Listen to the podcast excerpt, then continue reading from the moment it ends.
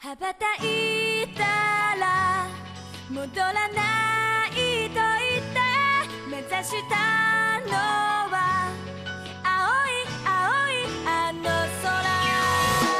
空 Para taqueiros e taqueiras, sejam muito bem-vindos a mais o Taqueira Cast. Aqui que tá falando é o sobrevivente JF e hoje, continuando o nosso especial de Halloween, vamos falar agora de alguns animes de terror que, na opinião de alguns, assustam, na opinião de outros, são o terror de assistir.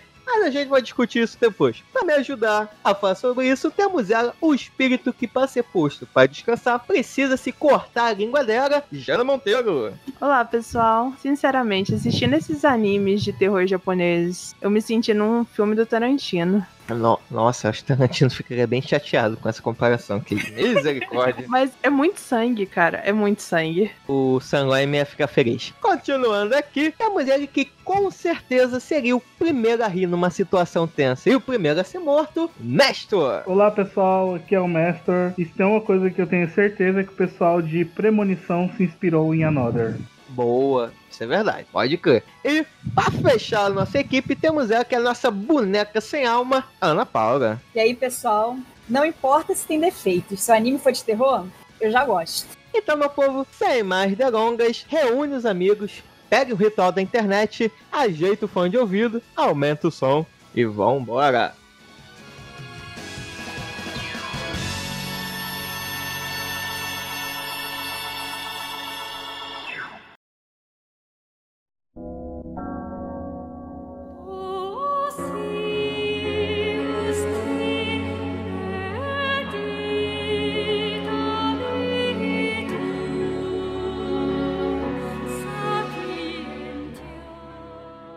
Povo, antes da gente partir pra parte dos animes, de terror, se eles são bons ou não são bons, eu já adianto que na- alguns não são, mas aí depois a gente discute sobre isso. Eu queria saber de vocês se vocês gostam desse tema de terror.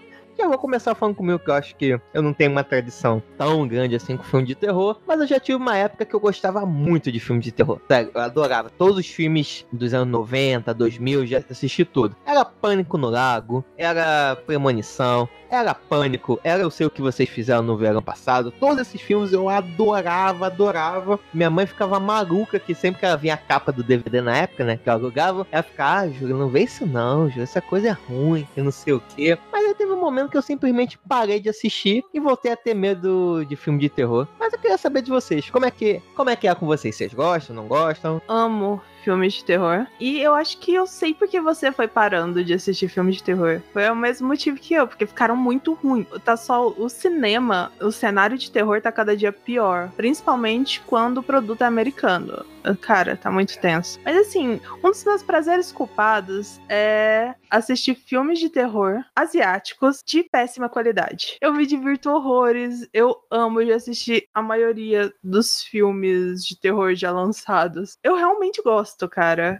Eu, um dos meus filmes preferidos é Visões, que é muito, muito mal feito. Mas eu me divirto muito assistindo. E anime também, sempre gostei pra caramba. Ainda mais que sempre tem um pezinho nas lendas urbanas e tal. Então acaba ficando ainda mais interessante, porque você pega o anime em si de terror, que geralmente é legal, com algo que vem da cultura asiática, que aqui nós todos gostamos, tanto é que é o nosso tema recorrente aqui no- nos podcasts. E, cara, eu me divirto muito, mas o problema é que, assim, eu não sinto tanto medo de filme de terror. Eu tenho alguns que me deixam meio tenso e tal, mas eu acabo realmente me divertindo, principalmente com a burrice dos personagens, na maioria das vezes. Essa, na verdade, é uma das coisas que mais me irrita é a burrice. E uma coisa que tem de sobra nos animes de hoje é isso. Mas, mestre, e você? É um amante dos filmes de terror? Eu, filme de terror não é uma das coisas tão aterrorizantes pra mim. Já tive momentos que eu fiquei com medo, mas era mais pela situação que eu tava passando nele. Tipo quando você cava aquela situação sozinho em casa, começa a chover, não tem nada, você põe aquele filme de terror, ok, mas é mais pelo momento mesmo do que pelo filme. Eu sou do tipo que riu quando assistiu O Exorcista pela primeira vez, com a guria vomitando sopa de ervilha e tudo mais, e viu um pedacinho da máscara dela soltando. Então, o filme de terror para mim não é algo muito aterrorizante, ainda mais com esses novos agora. Acho que o último filme que foi mais ou menos aterrorizante para mim foi Atividade Paranormal 1, e desde lá não nada muito gritante. Eu já fui, na época que eu era, na minha época de faculdade, eu consumia muito livro de terror. Então, livro de terror, eu consumia bastante literatura de terror, que eu gostava muito, porque esse lance de você criar toda a história na sua mente deixa ela mais aterrorizante do que ela já é. Então, isso eu já gostava mais. Agora, no quesito anime de terror, o máximo que eu cheguei perto antes dos animes que nós vamos comentar daqui a pouco foi Elfen Light, se pode ser considerado de terror. Tem muito sangue, mas foi mais perto que eu cheguei até antes desse podcast. Sim, o, o Elfenlight é muito mais. É, é um subgênero do terror, né? O gore, né? É a questão da mutilação, porn torture, essas paradas assim, né? Mas se eu falando assim do terror da, da literatura, eu nunca peguei um livro de terror para ler, mas um que me deixou bem tenso foi o primeiro Jogos Mortais, que eu até lembro que quando eu assisti, eu também fazia todo o ambiente, né? Escuro, quase sozinho em casa, e que sempre que eu ia no banheiro de noite, eu ficava olhando atrás das portas, assim, pra ver que não tinha ninguém, se não aparecia uma máscara de porco, uma parada desse tipo e tal. Mas, quero ver. E Ana, e você?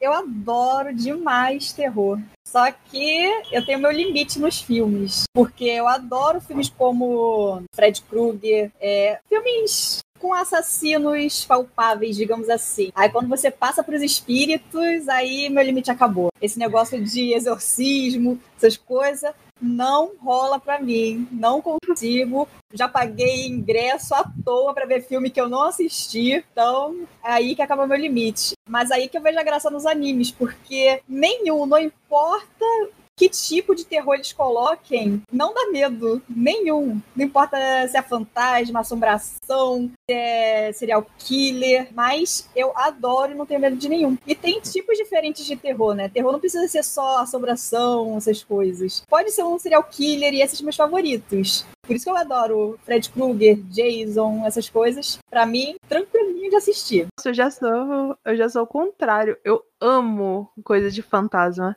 E eu sou mó cagona para essas coisas. Ah, não dá, gente.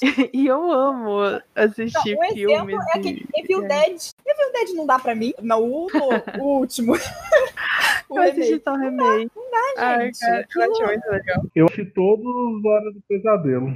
E o último, todos da, da série clássica, antes de fazer o remake com e, tem, e o último deles, eles chegaram a um ponto tão galhofa que o último é o Fred Krueger vai atrás de quem tá gravando o filme do Fred Krueger. E pelo que eu lembro, esse filme ainda é, teve uma boa nota. Pois é, então, tipo assim, no último, pra vocês terem ideia, o Fred Krueger ele mata o ator que faz o Fred Krueger. Sim, é muito, muito estranho. Assim, é, é, o tipo de terror com comédia, né? Até o primeiro filme, quando eu era criança, era muito assustador. Era. Eu fiquei uma noite sem dormir porque minha mãe ficou cantando isso pra mim. Mas ele era assustador. Agora você assiste, é comédia. E muitos filmes são assim agora pra o gente. Meu problema com esse filme é a musiquinha das crianças, das menininhas era... cantando. Minha mãe calma ficava... aí, calma aí. A sua mãe te cantou essa música pra dormir?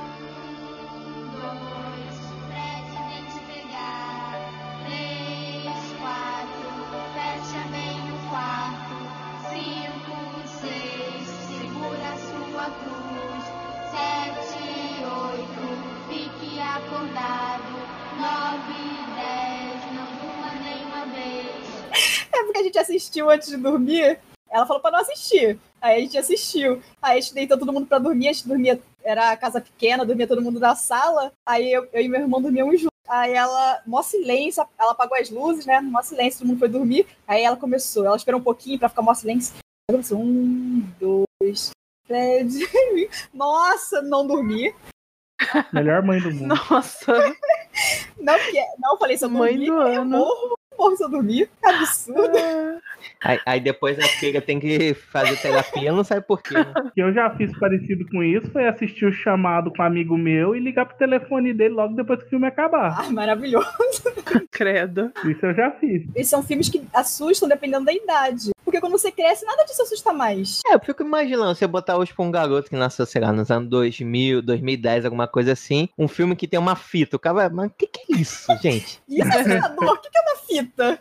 Fita. O que, que é uma fita? Cara, o meu, o meu filme preferido de terror é Espíritos, um filme tailandês. Cara, e ele. O enredo dele é de um cara que é fotógrafo e começa a aparecer algumas coisas nas fotos, sabe? Uns, uns vultos e tal. Cara, que filme maravilhoso e que medo.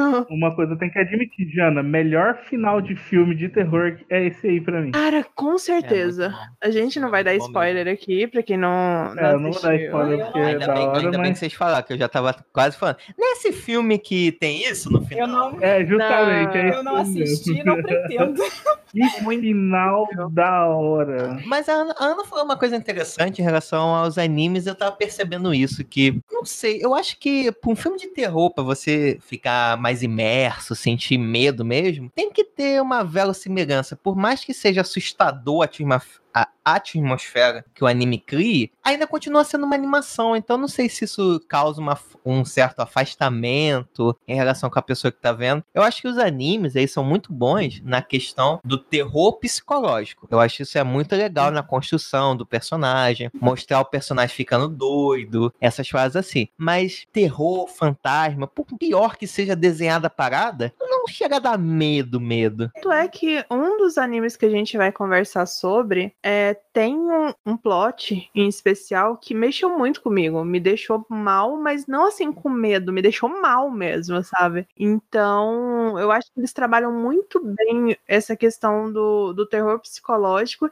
e também eles vão muito pro lado do gore. Cara, É. vão muito. Ah, Na maioria dos animes de terror tem sangue e tripas pra todo lado. É, porque é o que geralmente causa impacto, né? Porque o terror mesmo em anime não causa impacto. Você, na verdade, fica torcendo. Quem é que vai morrer agora? Quem é que vai morrer? Você fica torcendo. Engraçado que o que me causa impacto em filmes mesmo é saliva. Ai, que nojo. Como assim?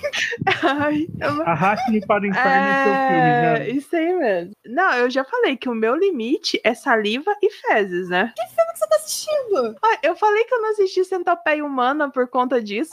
meu sim, limite verdade. rígido. Que mistura as duas coisas ainda por cima. Meu Deus. Sério, cara. Todo mundo tem um limite.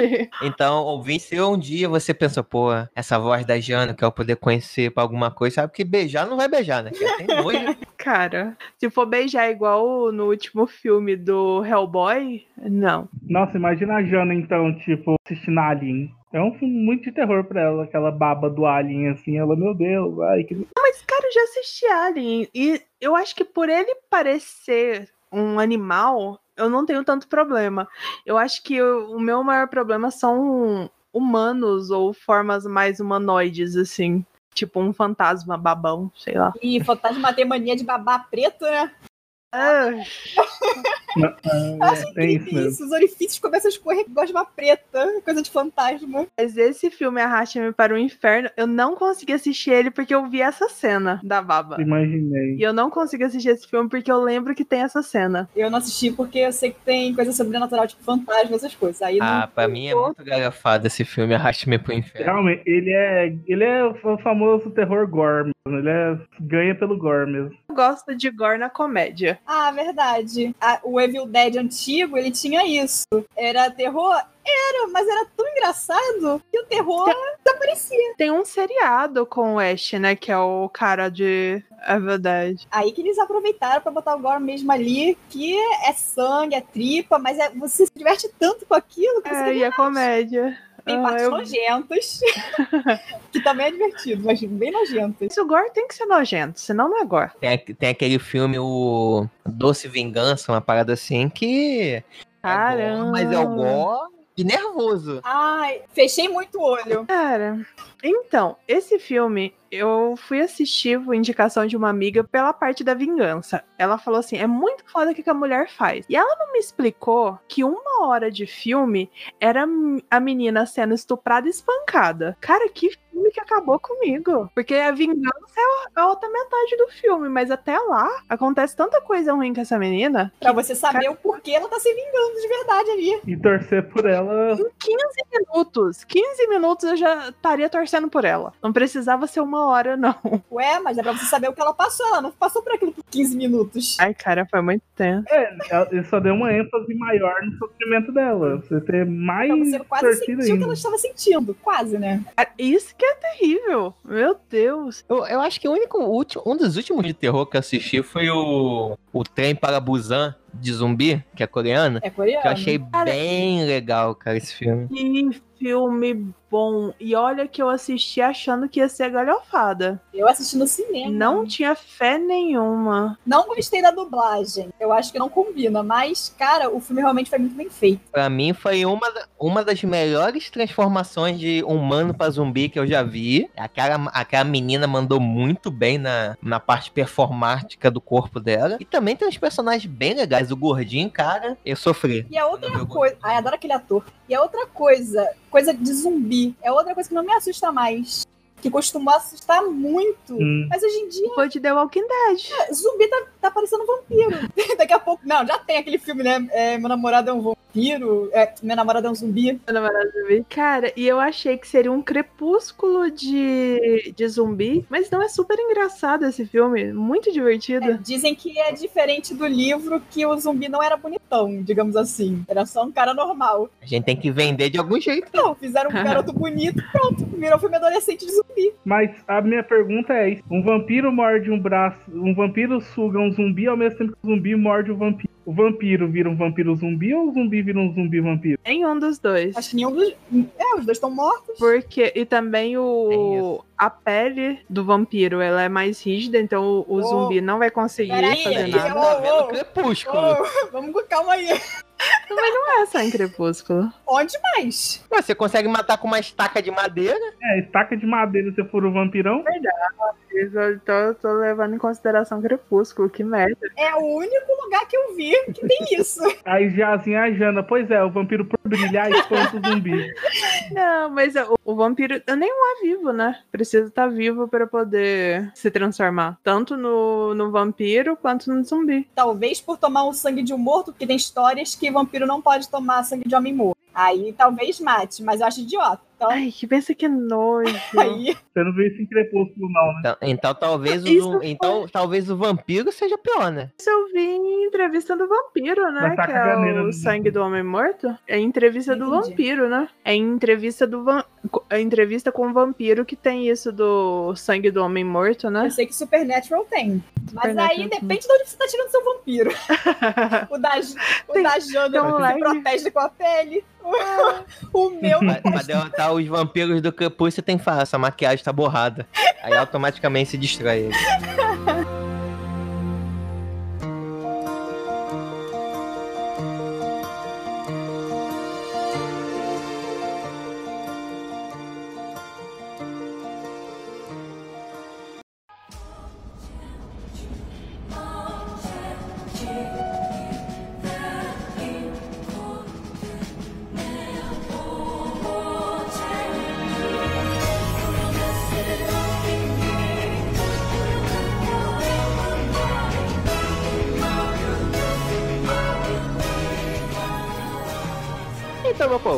finalmente pro que interessa, vamos falar do anime de hoje. Hoje nós trouxemos apenas três animes, pelo tempo a gente poder discutir com mais calma, mas eu sei que vai, vai ficar faltando várias outras indicações, mas depois só manda um e-mail pra gente que a gente lê no próximo episódio as indicações da galera. E vamos começar aqui por Corpse Party, pedir pro mestre trazer a sinopse, porque se eu começar a falar, já vou esculachar esse anime. Então vai lá, mestre. Bem, Corpse Party conta a história de um ritual. Uma menina vai se despedir da escola, ela vai mudar de cidade e com isso ela resolve fazer um ritual que ela achou na internet para manter a amizade para sempre. Porém, mal sabe ela que na verdade esse ritual transportaria todas as pessoas que participaram dele para um mundo de dedo no cu e gritaria e desgraça, onde só vai acontecer o bagaço. Na verdade, a pessoa que colocou esse ritual na internet queria alimentar almas, então por isso ela meio que transformou um ritual que seria bonitinho de manter a amizade, mascarou um ritual como se fosse um ritual para manter a amizade.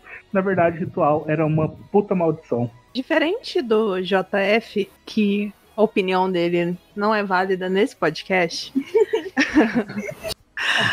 Eu. A minha referência de- desse enredo, dessa história, era o live action. Que esse realmente é uma bosta. Meu Deus, é muito horrível. Ele entrou no catálogo na Netflix, eu fui assistir e, meu Deus. Que terror. E eu, eu ainda tentei pensar que, ah, deve ser baixo orçamento e tudo mais. Mas, cara, não. Nada justifica o quão horrível ficou esse live action. E eu lembro que quando eu fui marcar no meu filmou, que eu tinha assistido esse filme, eu vi muita gente comentando que as outras obras que foram referência para esse filme são muito boas. O anime, o mangá, é, a Ana até chegou a falar pra gente que tem o jogo. Então eu fiquei bem curiosa por conta de que um, um live action tão ruim foi baseado em obras muito boas. E agora a gente teve a chance de assistir um anime. E, cara, são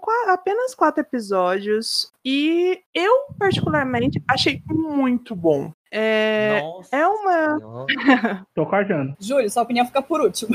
Eu acho assim que se tivessem mais episódios, poderia muita coisa da história ser mais bem trabalhada, ter mais. explorar mais alguns personagens. É, eles é, vão muito pra esse lado do gore, que é uma coisa que eu acho, assim, legal. Não tenho nada contra, não é o, o, o que eu mais amo na, nesse nicho de terror, mas funciona. Eu até acho interessante. E assim, cara, a história ficou muito redondinha. O que eu não entendi bulhufas nenhuma no, no live action, eu consegui entender muito bem no anime, mesmo sendo só quatro episódios. Eu achei que seria, por ser só quatro, seria muito corrido. E até que não, deu pra deixar a história bem redondinha. E cara, é, dá pra você se interessar pelos personagens. Eu acho que não dá pra você pegar tanta empatia apesar de que teve eh, personagens que eu fiquei bem triste de ter acontecido alguma coisa com eles.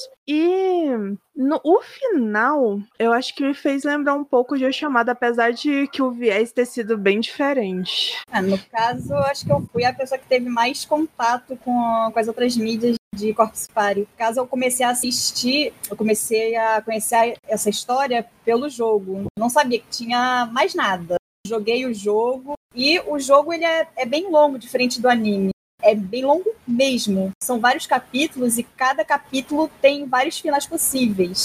É, esse é só um dos finais possíveis. Mas a história ela podia ter sido muito diferente. Você só conhece esses finais, assim como Evangelion, você só pode conhecer mais do, da história por essas mídias, pelo mangá e pelo jogo. E o mangá, ele faz isso de mostrar caminhos. Cada história do mangá é um caminho diferente. E coisas que a gente não pode ver no anime porque ele foi muito curto. Só que eu acho que, assim como a, a Jana falou, eu acho que deu pra explicar bem o que aconteceu. Foi meio resumido, foi bem compacto, digamos assim, mas mostrou pontos importantes da história. Só que só tem uma coisa que eu achei chata pra caramba, é que de um episódio pro outro, às vezes um, um personagem tá num certo ponto, aí no outro capítulo ele já tá em outro lugar, já tá morto, e não mostra esse meio tempo do que aconteceu. Ah, que bom. Pensei que eu era o único que.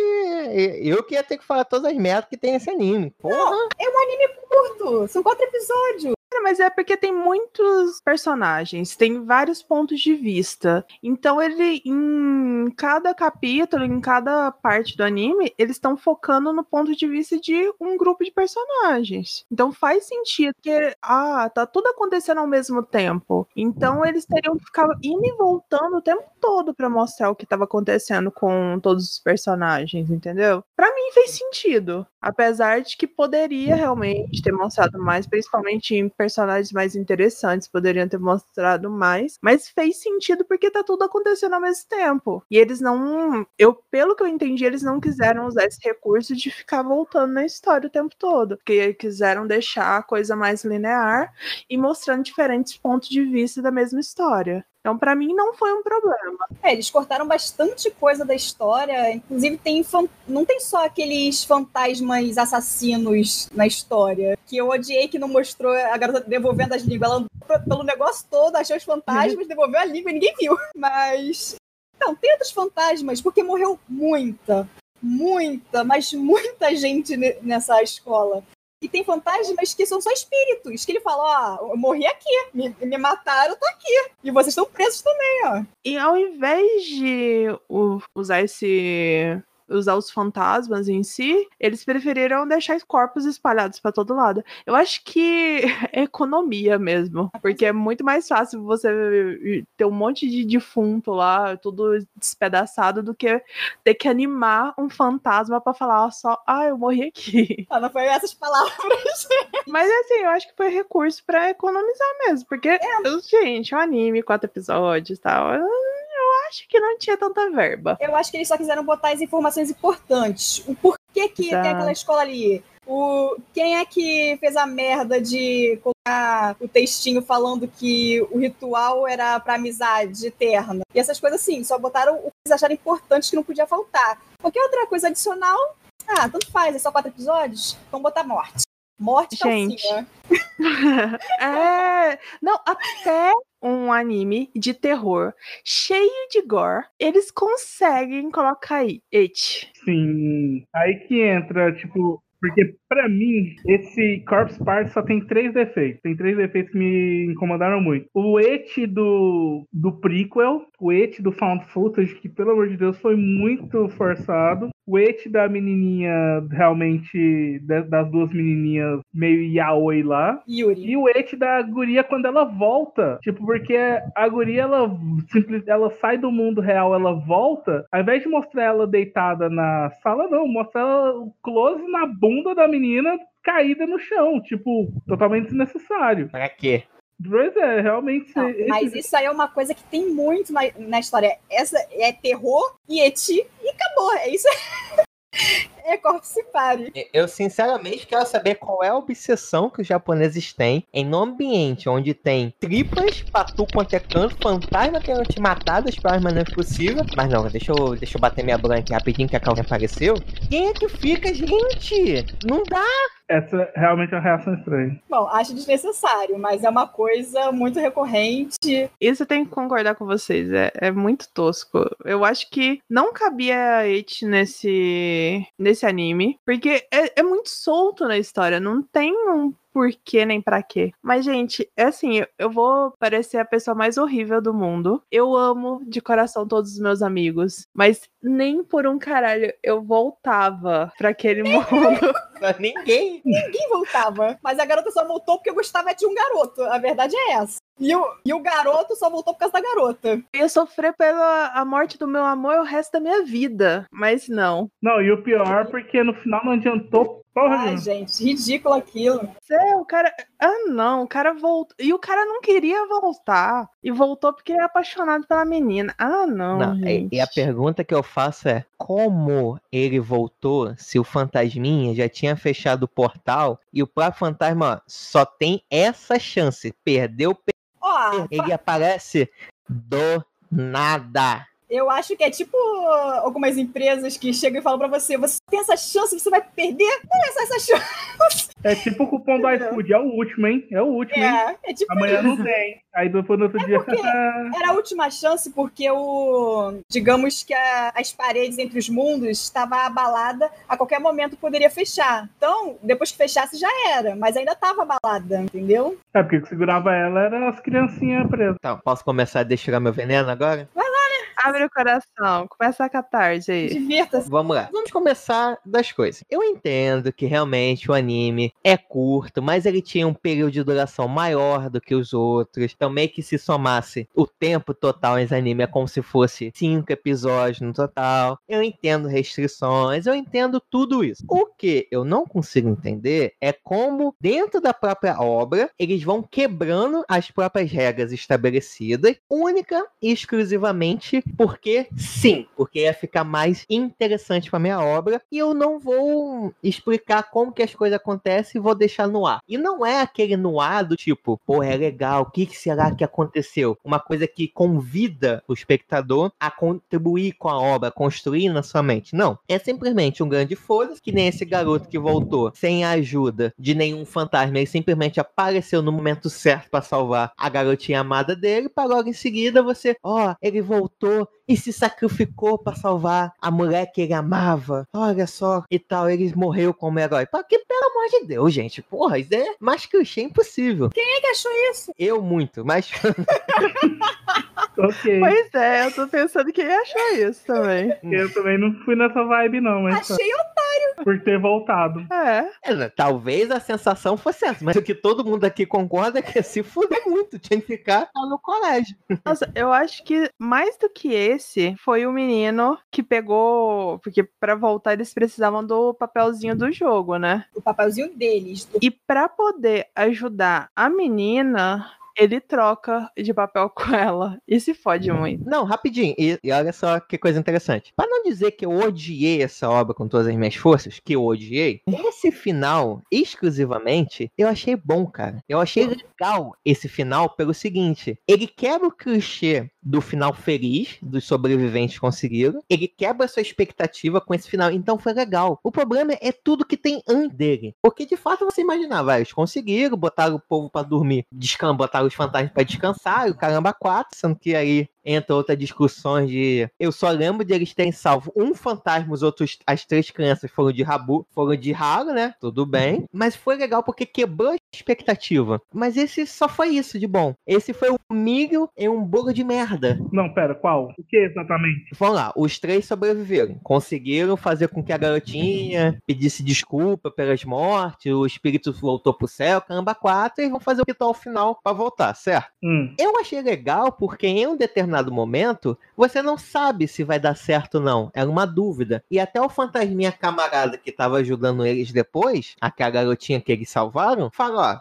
Talvez sim, talvez não. Então fica a possibilidade. Mas você já tá pensando, ah, eles conseguiram, saíram daquele inferno, os três vão sobreviver. Aí chega o final, só fica os braços do garoto. Isso foi maneiro pra caralho, quebra a expectativa. Mas a toda parte de trás, logo no primeiro episódio, a garota tá num lugar de. É... Até queria perguntar para vocês, meninas, quando vocês eram adolescentes, vocês tinham costume de pegar no peito da outra menina que tinha. era mais avantajada. Simular sexo oral. Eu queria saber se isso é um costume. Era a intimidade das meninas. E são, e são, são países Tudo diferentes. Bem, mas você tá, mas você tá num lugar assustador. E ai, eu não sei o que. Ah, vou aproveitar esse momento e vou. Eu acho que a. Que no caso dessas personagens é a Seiko e a Naomi. A Seiko que faz isso, eu acho que ela só queria acalmar a Naomi que ela tenta fazer ah, o tempo todo. atenção. Só ah. que, tanto que chegou uma hora que a Naomi estoura com ela, falando: Cara, você tá feliz o tempo todo, para com isso. Tanto que elas brigam e a Seiko corre da Naomi. Porque a Naomi, acredito eu que seja apaixonada pela Seiko, ela tenta acalmar, tenta fazer ela pensar outra coisa, mas não quer dizer que ela também não tá assustada. Quem não vai ficar? Eu, eu entendo a parte de tentar dar apoio. O que eu não entendo é esse hate gratuito e de todas as maneiras possíveis de dar apoio é pegar no peito da outra. Cara, tu quer que faça o quê? Conte uma piada? É o jeito delas. É. Cara, não. você não pode falar, ah, não, não aceita esse jeito dela, mas é dela. Se eu quisesse pegar no peito de alguém, eu pegava. Se tivesse intimidade. mas. Cada um tem sua maneira de brincar com os seus amigos, sei lá. Ah, na minha época de adolescência, os meninos tinham mania de ficar dando pancada um no saco do outro, sei lá. Olha o saco do leite. Não, cada um É tipo o que tem pra poder Não, gente, acalmar por nesse favor. ambiente. Numa situação dessa, cara, você tá numa escola totalmente estranha, apavorante, que não sei o que, é a mesma coisa. Acontece a situação, eu, Everton, acordamos nessa escola, aí eu não sei o que, que tá acontecendo, aí fala, Everton, pensa rápido. Ele dá um tapa no saco dele, só pra tentar acalmar ele. Pessoa, pessoas diferentes, reações diferentes. Cada um não, gente, não dá. Não vem falar, "Ah, você, você e o mestre é, seria. Você não sabe, você não tava lá. Cara, eu fico pensando, essas crianças têm muito sangue frio, porque eu, na situação deles, eu estaria num cantinho, em posição fetal, rezando todas as orações que eu aprendi na minha vida. E que não ia adiantar de nada. Eu já teria morrido, provavelmente. Eu seria a primeira a morrer, porque eu não ia conseguir me mexer. Não, eu acho engraçado quando a pessoa encontra outra. Ah, oi, tudo bem? Você quer lá fala alguma coisa? E depois vai embora sozinho. Gente, Cara, E fora que é exatamente isso. Cara, aqui tem todos os clichês é, de burrice em filme de terror que a gente não gosta. Tipo assim, ah, Vamos separar. é, em qualquer ambiente de sobrevivência, onde tem gente morrendo, todo mundo consegue saber que tinha nego morrendo. Ah, não, vou procurar sozinho? isso ficou esquisito. dá, gente. É, mas sério, gente. O que me deixou mais chateado, vamos dizer assim, mais irritado com esse anime é o seguinte: todo anime que é baseado em um jogo onde as suas escolhas vão definir o final dos personagens e o final do game, quando você tá jogando, são as suas escolhas que vão influenciar. São decisões suas. Certas ou erradas, porque você quis ou foi sem querer, são escolhas suas. Ponto. É uma experiência. Porém, quando você tá assistindo unicamente de forma passiva e o autor escolheu propositalmente os personagens serem idiotas, isso me irrita profundamente. Porque você simplesmente vê uma sucessão de erros e é um anime feito para você estimular você a comprar o jogo. Vamos botar assim. Não tem problema o final como aconteceu. Como eu disse, eu gostei daquele final. Eu achei interessante. O problema é o longo do jogo. Do tipo, do nada tem um et. A professora morre de graça. Do nada, levantou, morreu. Não teve participação nenhuma no jogo. Então, cara, é- eu acho muito complicado assistir esse tipo de jogo onde os personagens Você tá dizendo anime. onde os animes, é, os autores escolhem botar aqueles personagens serem burros de propósito. Ah, será, cara? Me incomodou muito. Fala que parte da história desenvolvimento nenhum. A única coisa que eu ainda fiquei por entender foi no, no final, final mesmo, que mostra uma das meninas, as, voltaram duas meninas, né? Aí mostra uma das meninas, a mãe conversando com o médico, falando que a, a filha tava muito estranha. Ah, pós-crédito. É, e que é a mãe falando como se a amiga dela não existisse. Como se todo mundo tivesse perdido a memória, sei lá. E ela tá falando de amigos que não existem. As pessoas que morrem naquela escola, elas deixam de existir no mundo real, entendeu? Ah, todo mundo que ah, morreu deixou de existir, não foi só ela, foi todo mundo. E o pior é que ela lembra. Aí ficou como se ela tivesse louca. Exatamente, hum. porque uhum. ela lembra de tudo que aconteceu, lembra que a amiga existiu, mas ninguém acredita nela. Tem uma pegada disso em Another também. Vai ficar pra depois, mas sim. É, tem. Só que é mega feito. Ai, gente. Tacar uma pedra no Júlio. Sachiko-san, onegai shimasu! Sachiko-san, onegai shimasu! 幸子さんお願いします。幸子さんお願いします。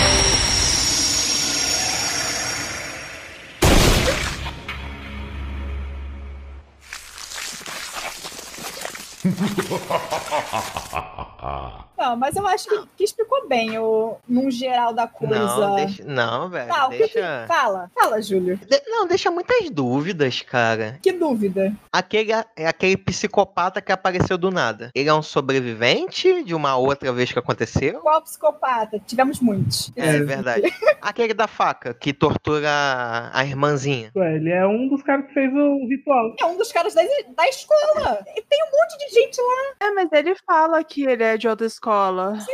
Ele não faz parte dos nove, mas fez o ritual. Calma, calma, calma. O que eu digo é o seguinte: ele aparece de um jeito. Ele vai lá, vira um psicopata e começa a perseguir a garotinha. Por que que quando ele vai fazer a tortura, ele tá parecendo o boneco que é usado pra estudar anatomia? Foi o que eu falei. Eles cortaram essas partes é, entre um tempo e outro. Nesse meio tempo, ele foi atacado pelo, pelo boneco da sala de, de coisa. De, sabe? É que tem, uma, tem a lenda da escola, uma das lendas é o boneco da, da sala de ciências, que é esse boneco partido ao meio. Uhum. Ele foi atacado por esse boneco. E, acre- e adivinha como é que ele ficou? Igual o boneco. Exatamente. Então, eles tiraram essas partes que eles não acharam Não, importantes. tudo bem. Tecnicamente, pra história, não é importante o que aconteceu com ele. Mas, aí você fica, você vê ele num, num, num certo momento e no outro tá, tá lá, na metade. Que não influencia a história mesmo. Mas é, mas é que tá. Pra quem não tem essa referência do, do game ou do mangá, não sei se ele também tá no mangá, fica ruim, porque fica confuso. Você não entende a regra direito daquela escola. Que o problema é o quê? É fantasma? É zumbi? São sobreviventes de outras coisas? É como que ele chegou até aquele ponto? Fica muitas dúvidas no ar e eu, também a montagem. JF, se você não tava prestando atenção, porque eu não tenho referência de mangá, eu não tenho referência de jogo. E eu entendi, porque foi explicado durante o anime, que não foi só um, aquele grupo de es- estudantes que foram pra lá, que várias outras pessoas que foi postado o ritual na internet, então qualquer pessoa que tinha acesso àquele ritual, ele ia de alguma forma O Galo tá discordando, eu concordo com o Galo. ele ia de alguma forma ser transportado lá para aquela escola e tinha aquele mundo de corpos lá que tinham aquele mundo de corpos lá que tinha de estudantes que tinham sido assassinados e Aquele grupo acabou de ir pra lá e tava lá sobrevivendo, até que duas personagens acabaram conseguindo sair, conseguiram sobreviver. Mas da mesma forma que eles estavam sobrevivendo e foram morrendo gradativamente, outras pessoas que foram transferir, foram teletransportadas pra lá, sei lá, elas também podem ter sobrevivido, que foi o caso desse pequeno psicopata, né? Que acabou tendo, sei lá, a mente. Mas, mas, mas é que tá. Mas, mas nessa mesma explicação que eles fazem, eles dizem que os espaços é, não estão interligados. Mesmo que você esteja na mesma sala, por causa. Do, você não vai estar no mesmo lugar. E apareceu do nada pra poder salvar. Não, mas pera aí. Mas o que, que você não entendeu? Mas espera aí, duas pessoas podem estar no mesmo lugar. E não falou que são duas ou três pessoas do mesmo grupo que pode estar no mesmo lugar. Aquele cara, ele foi é, levado pro mesmo espaço que tava a menininha. É Exatamente. isso que aconteceu. Da mesma forma que outras pessoas poderiam ter sido enviadas pra lá e terem se encontrado com aqueles outros estudantes. Então não é algo exclusivo, não é um, um espaço para cada pessoa que for transportada pra lá. É, pessoas diferentes podem coexistir no mesmo espaço, mas ah, pessoas em espaços diferentes não se encontram. Isso que acontece. Isso aí. Não, isso Falou foi tudo. pra mim foi muito proposital. E ela assistiu só o anime, ó.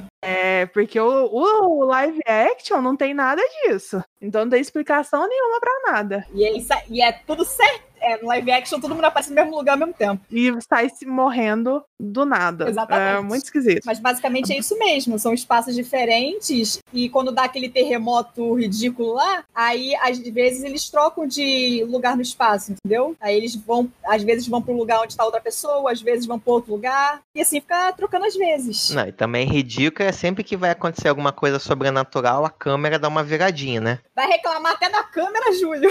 Poxa, tu tá procurando coisa pra reclamar também, né? Só porque você não entendeu, aí você tá reclamando. Tem várias coisas que são soltas nessa parada, mano. É, Mas eu acho assim que o- seu preconceito com o anime fez você não prestar atenção nele. Exato. Sério mesmo. Preconceito, como preconceito, eu tava assistindo pela primeira vez. Mas, cara, muita coisa que você tá reclamando tem no anime e parece que você não viu. Não tem, não tem, não tem. Cara, eu tenho a mesma referência que você. Eu não vi nenhuma das outras coisas. Eu não pesquisei nada sobre esse anime e eu tenho as respostas que você tá na dúvida. Tá, mas tem uma pessoa que não tá falando nada. Mestre, teve alguma dúvida? Não, dúvida não. Só acho que, tipo assim, como eu disse, o anime tem etes desnecessários, em momentos totalmente desnecessários. Não acho que o grupo deveria ser nove pessoas. Deveria ser um grupo menor, já que é quatro, porque aí dava pra acompanhar de boa a Concordo, história da galera. E não acho que não devia ter colocado outros elementos, só elementos da galera do grupo mesmo. Pra entrar desse pequeno psicopata aí pra mim, achei totalmente desnecessário.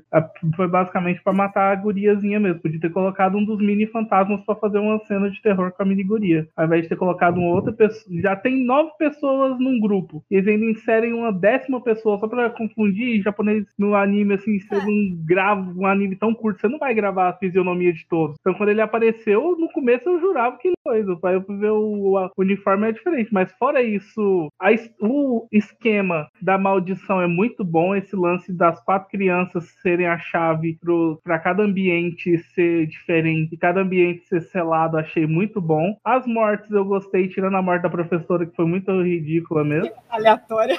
Que lá foi bem tosqueira, as demais eu gostei bastante. E gostei muito da história da revelação final, que na verdade a mãe caiu da escada. Ela foi empurrada durante uma tentativa de assédio do diretor. Então isso foi muito legal para mim. Estupro. É. Porque ela tava com a roupa desabotoada. Toda desabotoada. Então gostei bastante dessa revelação final. E do, do, obviamente, do final inesperado, que foi muito bom também. O rapaz se preocupa, não, vai dar tudo certo, vambora. E de repente, uma das duas meninas falou, me dá uma mãozinha aqui, ele dá uma pra cada. Que horror, cara. Se pegar essa parte do final e a surpresa que ele gera, é bem legal. O problema é todo o restante. A questão de você ter muito personagem que você se identifica com pouquíssimos, dava para reduzir tranquilamente com uns cinco que dava para desenvolver um pouquinho melhor. É, os fantasmas já eram perigo suficiente. Botar esse psicopata e depois transformar ele em metade, metade boneco de anatomia gera uma confusão. Oh, você sabe que por baixo da sua pele você é daquele jeito, né? Arrancaram a pele dele. Mas eu nunca fui transferido em nenhum colégio eu estudei com aquilo, então não tem essa maldição aqui no Brasil, pelo menos. É, o fantasma arrancou metade da pele dele, ué. Ah, mas é que tá, você você, em um primeiro momento, você pensa que ele tá vivo. Ele é uma pessoa, só ficou maluco. Aí em outro momento ele parece assim, pô, ele é um zumbi? Ele é o quê? É a maldição? Será? Cara, é uma pessoa que ah, teve a pele Eu acho que ele tá num momento de loucura que ele não consegue sentir e... a dor. Aí uma coisa que talvez é um pouco de dúvida minha.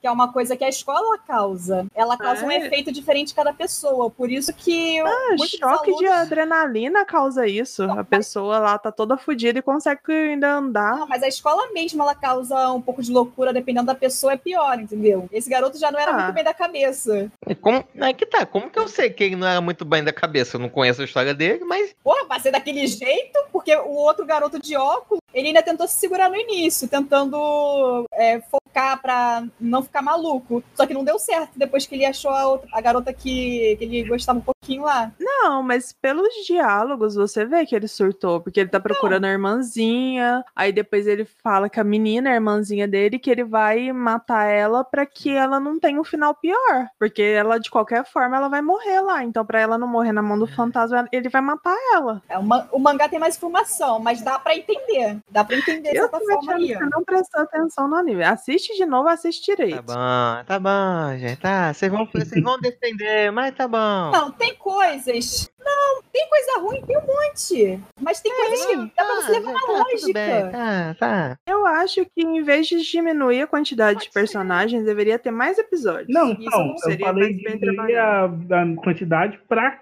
manter quatro. Agora, o ideal seria aumentar, Sim. manter os nove, porque teria uma variedade interessante. É porque tudo isso, toda essa história começou num jogo daqueles de RPG Maker antigão. Aí fizeram esse jogo aí, aí virou, opa, jogo bom, aí fizeram mangá, aí de mangá virou anime, aí eles foram mantendo aquela coisa do primeiro jogo. Mas só que o jogo, você tem um monte de personagens porque você tem tempo, tem história, tem é. capítulos, dá para desenvolver. Agora, exatamente, quatro episódios exatamente. ficou Esse muita ponto. coisa é pra... que, tipo assim, gente, pela lógica, você consegue matar. Só que uma questão é lógica e a outra questão é falta de desenvolvimento. Se em tudo no filme eu tenho que simplesmente ficar matando, é pela lógica, não necessariamente é aquilo, porque não me foi mostrado pistas suficientes ou um contexto para eu entender. É claro que, ah, é óbvio, fica muito claro que é loucura, ele é sobrevivente de outra coisa, e com certeza ele foi atacado, que não sei o que, que paraná, paraná, paraná. Mas é, somos nós inferindo coisas que pode ser como não pode ser. A obra não mostrou aquelas possibilidades. Então, quando eu digo que as regras criadas são quebradas em vários momentos, é exatamente isso. Eu não sei qual é a extensão que aquela escola tem. Não tem tempo suficiente para mostrar todos os perigos que a escola me oferece. A essa questão da lenda de, do cara se misturar, virar meio boneco e tal, é uma coisa que não me foi apresentada. Não me mostrou o ataque do cara. É coisa que eu tenho que ficar inferindo. Mas tudo bem, dá para defender adrenalina, é, instinto materno, sei lá, pode falar qualquer coisa. Tudo bem. Eu não aceito isso, mas meu coração continua aberto. Tudo bem. Mas o ponto que eu queria ver que realmente me bateu dúvida é o seguinte: para eles conseguirem se safar, eles tinham que fazer os é, no caso das criancinhas, reunir a língua, né, que foi cortada, e no caso daquela criancinha que era assassina, o assassino tinha que pedir desculpa, correto? Tinha que confessar, na verdade. É, tinha que confessar o que fez se arrepender. Só que meu ponto é: o diretor, que foi o cara que começou essa merda toda, ele pediu desculpas publicamente, alguma coisa. E a única coisa que aparece no diretor é ele pulando, se matando, só que no loop, como se ele tivesse sendo punido pelo que ele fez. Então, teoricamente, como eles não botaram o diretor é. também para descansar, eles não poderiam, eles teriam que fazer isso antes de voltar? Não exatamente, não. porque o assassino seria a pessoa que criou aquele mundo e matou as criancinhas e prendeu elas ali. E quem fez isso, no caso, foi a garota. A Chico. Ela é a assassina. Ela que acaba sendo o espírito amaldiçoado, entendeu? Exatamente. Ela que criou aquilo tudo. O diretor, ele foi um filho da puta, mas morreu, morreu. Ele não é o causador daquilo, apesar de o fato dele ter matado a menina fez com que ela se tornasse um espírito vingativo. Mas ele não é um espírito vingativo. Ele só é amaldiçoado porque ele se matou naquela escola. Tudo bem, mas, mas as criancinhas também foram corrompidas e eram, eram inocentes. Mas no caso de, das crianças é porque guardou um, um pedaço delas. Que nem fizeram com a garota mesmo, com a Satiko ah. mesmo. Que aí a parte dela inocente ficou lá bugada, porque tinha cortado a língua dela. Aí quando devolveu, isso. ela conseguiu se expressar de novo. Mas isso tem muito a ver com a cultura japonesa, oriental, no caso, eu não sei se só japonesa. Que até a gente falou no podcast de Lendas Urbanas que quando vai cremar as pessoas, cremam os bens pessoais e tudo mais, para que a alma possa descansar. Aí tem até a bonequinha lá que não queimou e tal. Então, o fato de ter sido uma morte violenta, todas as crianças foram uma morte violenta, é terem tirado a língua delas, que aí a menininha foi nessa coisa da vingança, né? Fez com as crianças o que tinham sido, o que foi feito com ela. E o fato de que todas aquelas mortes violentas fizeram com que aquelas crianças ficassem presas na escola e por influência da menininha, elas acabaram também se tornando espíritos raivosos e que estão lá para assombrar, mas por influência da menininha, porque ela quer realmente o, o espírito atormentado daquela escola que deu início a tudo. É um daqueles casos que a gente pensa, ela tá errada, mas ela tá errada. É. Ela tá errada. Não, mas é porque é uma receita é muito comum em obras de terror japonesas. A gente vê isso isso muito em filme. Próprio O Grito, O Chamado, você vê essa receita de que foram pessoas que foram assassinadas de forma brutal, que acabaram ficando presas. Igual a menina foi jogada no poço, a outra foi escondida dentro das paredes da casa. Então, que foram presas de alguma forma naquele local e que ficam lá raivosos e, e atormentando e atacando quem aparecer na sua frente. Então é uma receita muito comum. Então eu, o pessoal desse anime do Corpse Party, eles não descobriram a pólvora. Isso é uma coisa muito comum mesmo. Apesar que a história mesmo já é bem antiga, no caso. Mas realmente, isso aí é o basicão da, da cultura japonesa. Exatamente. É crianças morrendo, crianças vingativas. E é isso aí. Porque toda lenda urbana que você pega é um espírito vingativo. Sempre, né? No Japão, principalmente. Sempre é um espírito vingativo que morreu de alguma forma muito brutal. Normal. E vai continuar funcionando. Sempre funciona. Tá bom, gente. Já dedicamos muito tempo a esse anime horrível. Vamos pro próximo. oh, não, mas eu já quero deixar claro. Se você quiser que todo mundo viva, é só jogar o jogo com paciência. tá? Aí você pode salvar todo mundo. dica. Não assiste não, anime e vai jogar. Ó, não faça isso que o Júlio falou, não assistir. Assista, aí mande e-mail pro Júlio pra dizer se você gostou ou não. Utilidade pública não é necessário assistir Found Footage. É, não é necessário, Não, mas não se quiser também, é, Não, ver. Mas é necessário, não. Pode ir. Assista, tire conclusões suas. Porque pra mim, o, esse primeiro episódio, o prequel, só tem uma cena que salvar, tô imprimindo a menina. O resto, Ah, não é necessário, é só introdução, mas pois é, tipo, a única coisa importante nesse episódio é. Não, tô imprimindo a Sachiko aqui. Só. Minha impressora quebrou, tô imprimindo a Sachiko. Fora isso é uma irmã tentando dar banho. A outra simulando sexo oral. Enfim. Ah, Agora talvez tenha ficado mais interessante pra assistir, mas. Hum, Lembrando que são crianças, Júlio. São todas crianças. é, Fala isso pro japonês. os japoneses não ligam, mas você não é japonês, Júlio. Exatamente.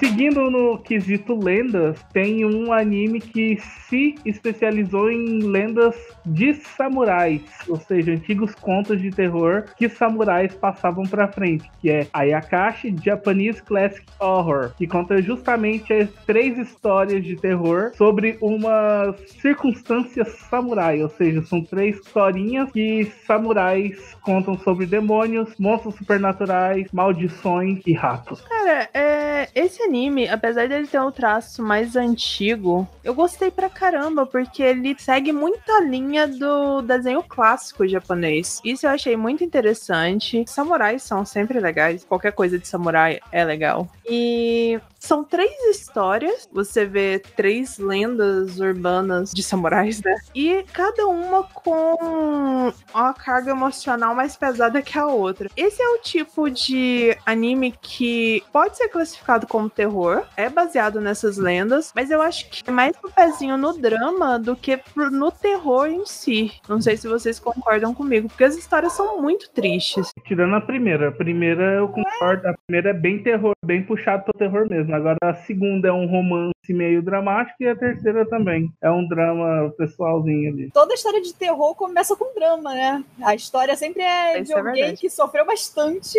e voltou como fantasma ou o espírito vingatão. Tá super na linha do terror. Eu acho que só a segunda história que acaba sendo mais puxado pro romance mesmo. Foi um romance muito legal. As outras têm um, um pezinho mais no, no terror. Eu concordo. A primeira história, ah, no começo, é mais puxado pro drama, né? Mas acaba depois é, realmente sendo a mais aterrorizante, assim, de certa forma. Satsuko-san, o Satsuko-san, o Satsuko-san, o Satsuko-san, o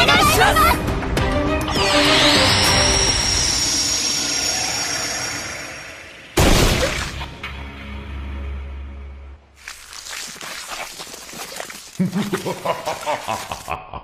Como eu falei, ele tem esse traço bem clássico. Na a primeira história, é, eu acho que um dos maiores clichês que é a da mulher traída. Esse começo é realmente muito triste, porque você vê a história de uma mulher que era apaixonada por um homem, um, um dos maiores clichês. Eles se casaram, só que o marido dela era um samurai que caiu em graça. Ele acaba se tornando um Ronin, que aí é um, um samurai sem mestre, né? Uma espécie, sei lá, de andarilho. Aí acaba que os Ronins são mal, acabam sendo mal vistos. Por mais que os samurais tenham um, certo status, os Ronins é, acaba sendo a escória do, dos samurais. E você vê que esse samurai, ele se torna um Ronin. Não deixou muito claro se foi injustamente, ele foi acusado de roubo. E pro sogro dele era um fato.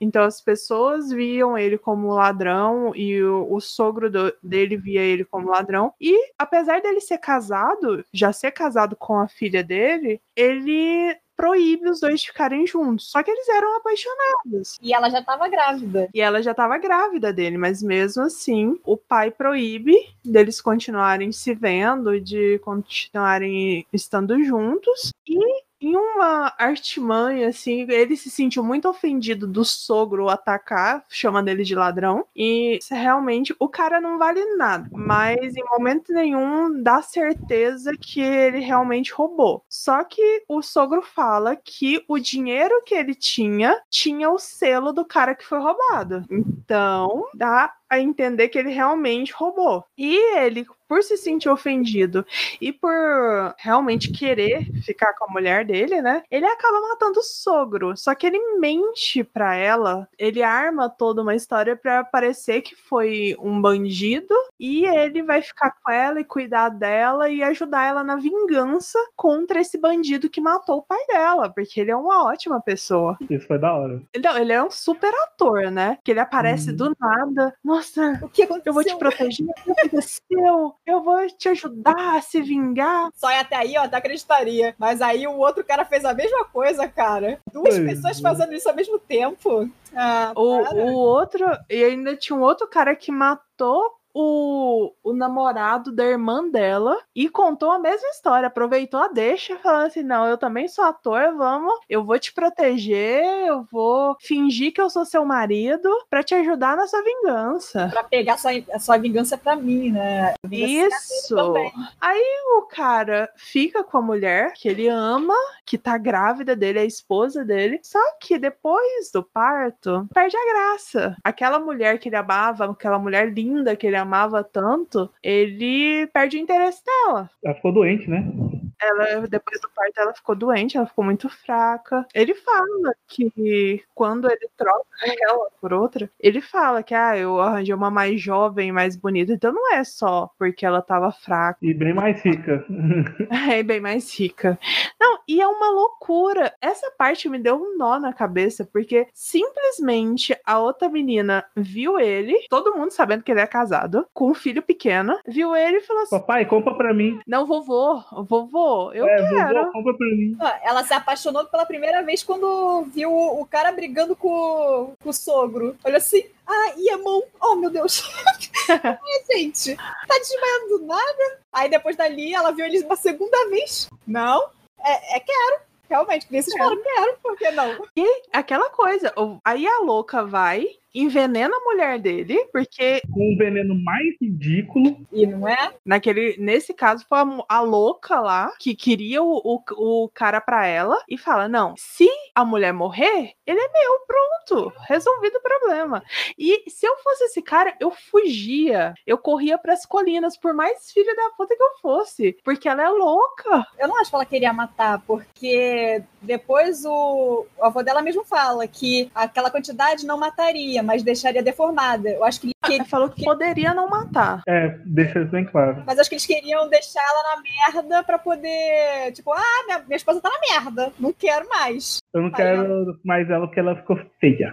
Não, mas até esse momento, eu, assim, eu pensei, foi a ganância dele falando, ele realmente não vale nada, mas quando ele chegou lá e ele quis que a reputação dela fosse destruída pra ele não ser mal visto, Isso aí. então colocar ela como a traidora, como a infiel e depois matá-la, cara, esse cara é um monstro. E ela cometeu é suicídio ainda. Quando ele chegou em casa, ela já tava morta. Porque ela botou a espada Então. na parede e ela cortou o próprio pescoço. Ou ela Eu caiu? não sei se foi Eu não suicídio. Eu, acho que foi mais pra acidente isso aí. Ah, É. acidente. Ela Eu acho que ela acidente. passou o caiu. pescoço da, es- da- da espada que estava fincada na parede. Pois é, tipo, é, meio que ela tava no fight ali, no empurra-empurra, e de repente. Empurra-empurra Ela tava, em pe- ela tava sozinha, o cara, o gordo só tava olhando pra ela assustado. Foi quando ela tava penteando os cabelos. É, Aí ela tava arrancando os cabelos e sentindo muita dor por conta da, da deformação lá no rosto dela. Aí, no momento que ela arranca o cabelo, ela, ela grita de dor e cai. E eu, eu acho que foi acidente. Eu só também já penso. Tô na linha de Ah, seria, seria tão ruim esse acidente quanto aquele que eu vi do, da indiana pegando o pano sem querer e enrolando no pescoço e, e se morrendo lá ela segurando. Porque, é, cara. Nesse estilo. Satsuko-san, onegai shimasu! Satsuko-san, onegai shimasu! Satsuko-san, onegai shimasu! Satsuko-san, onegai shimasu!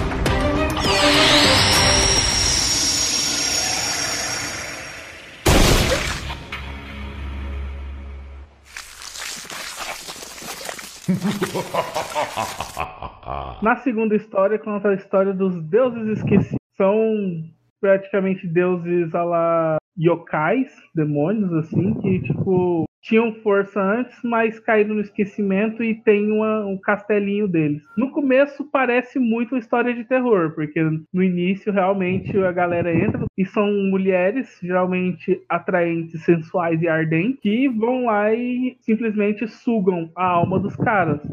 Mas aí depois ela essa história descamba para uma história onde um falcoeiro perde um falcão que ele estava treinando, que era muito importante por causa que o, ia ser para um nobre esse falcão, mas esses os caras começaram a dar tilt lá também, começaram a dar tiro no falcão, falei, ué, e também o falcão vai embora mesmo. Mas aí depois vira uma história de amor porque uma dessas esquecidas encontra o falcão e esse rapaz vai simplesmente falar, oh, o falcão é meu. Ela, não, na verdade o falcão é meu.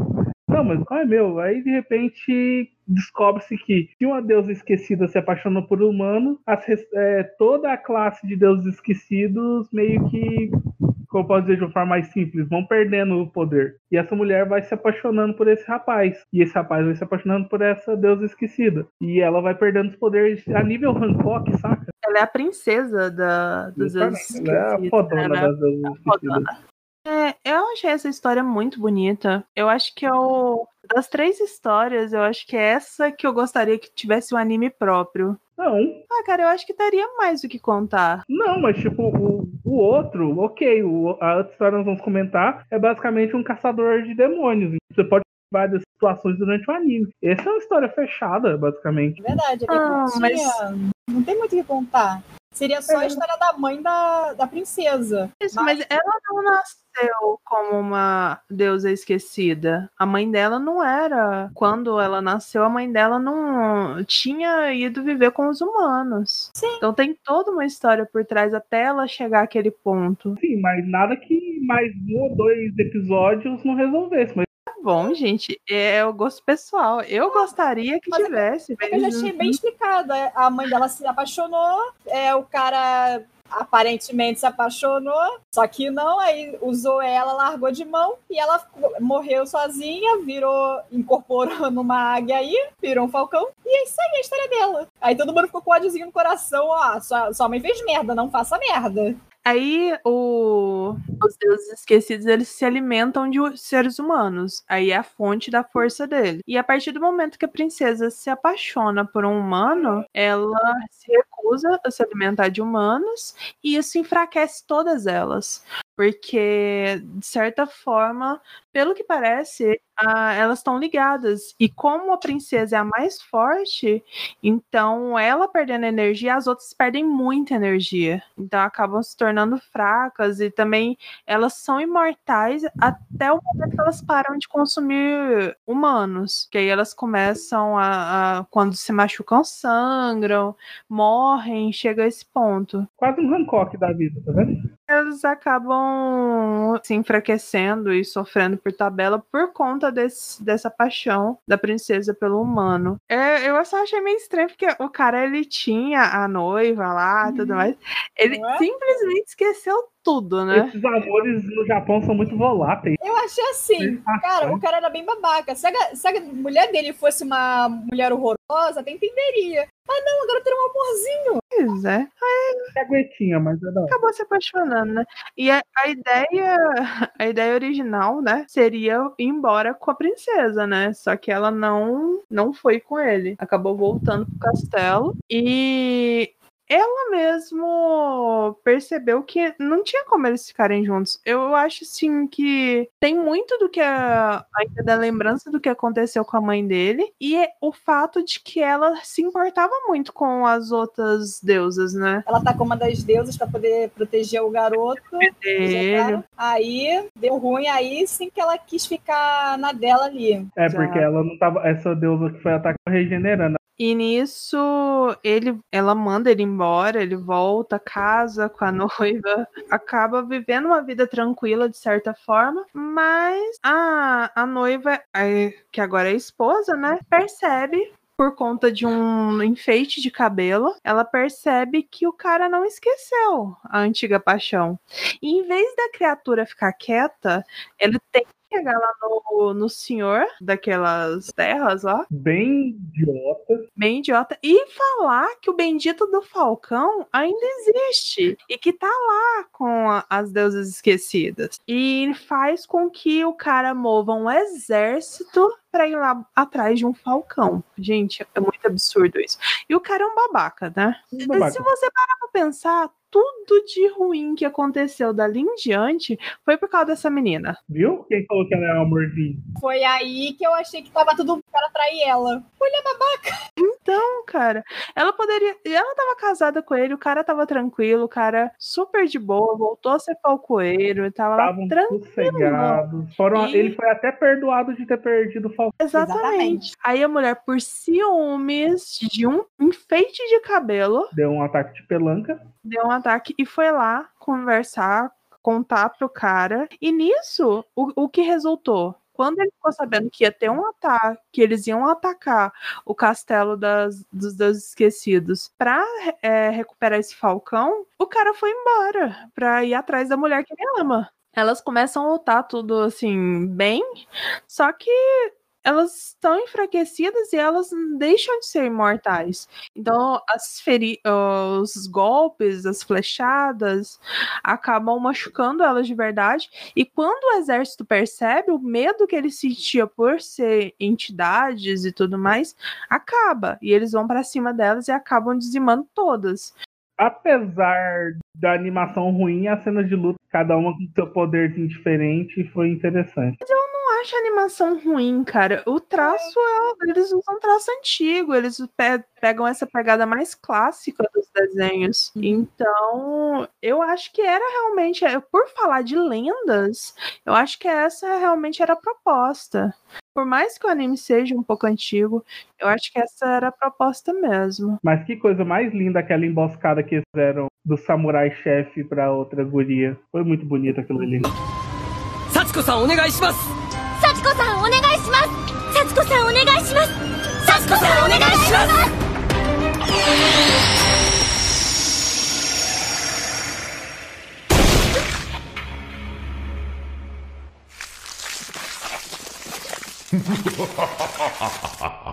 Eu acho que essa segunda história foi pra dar uma, uma respirada antes da terceira, que pra mim Melhor, né? a melhor. Contos e de bem terror. pesada, né?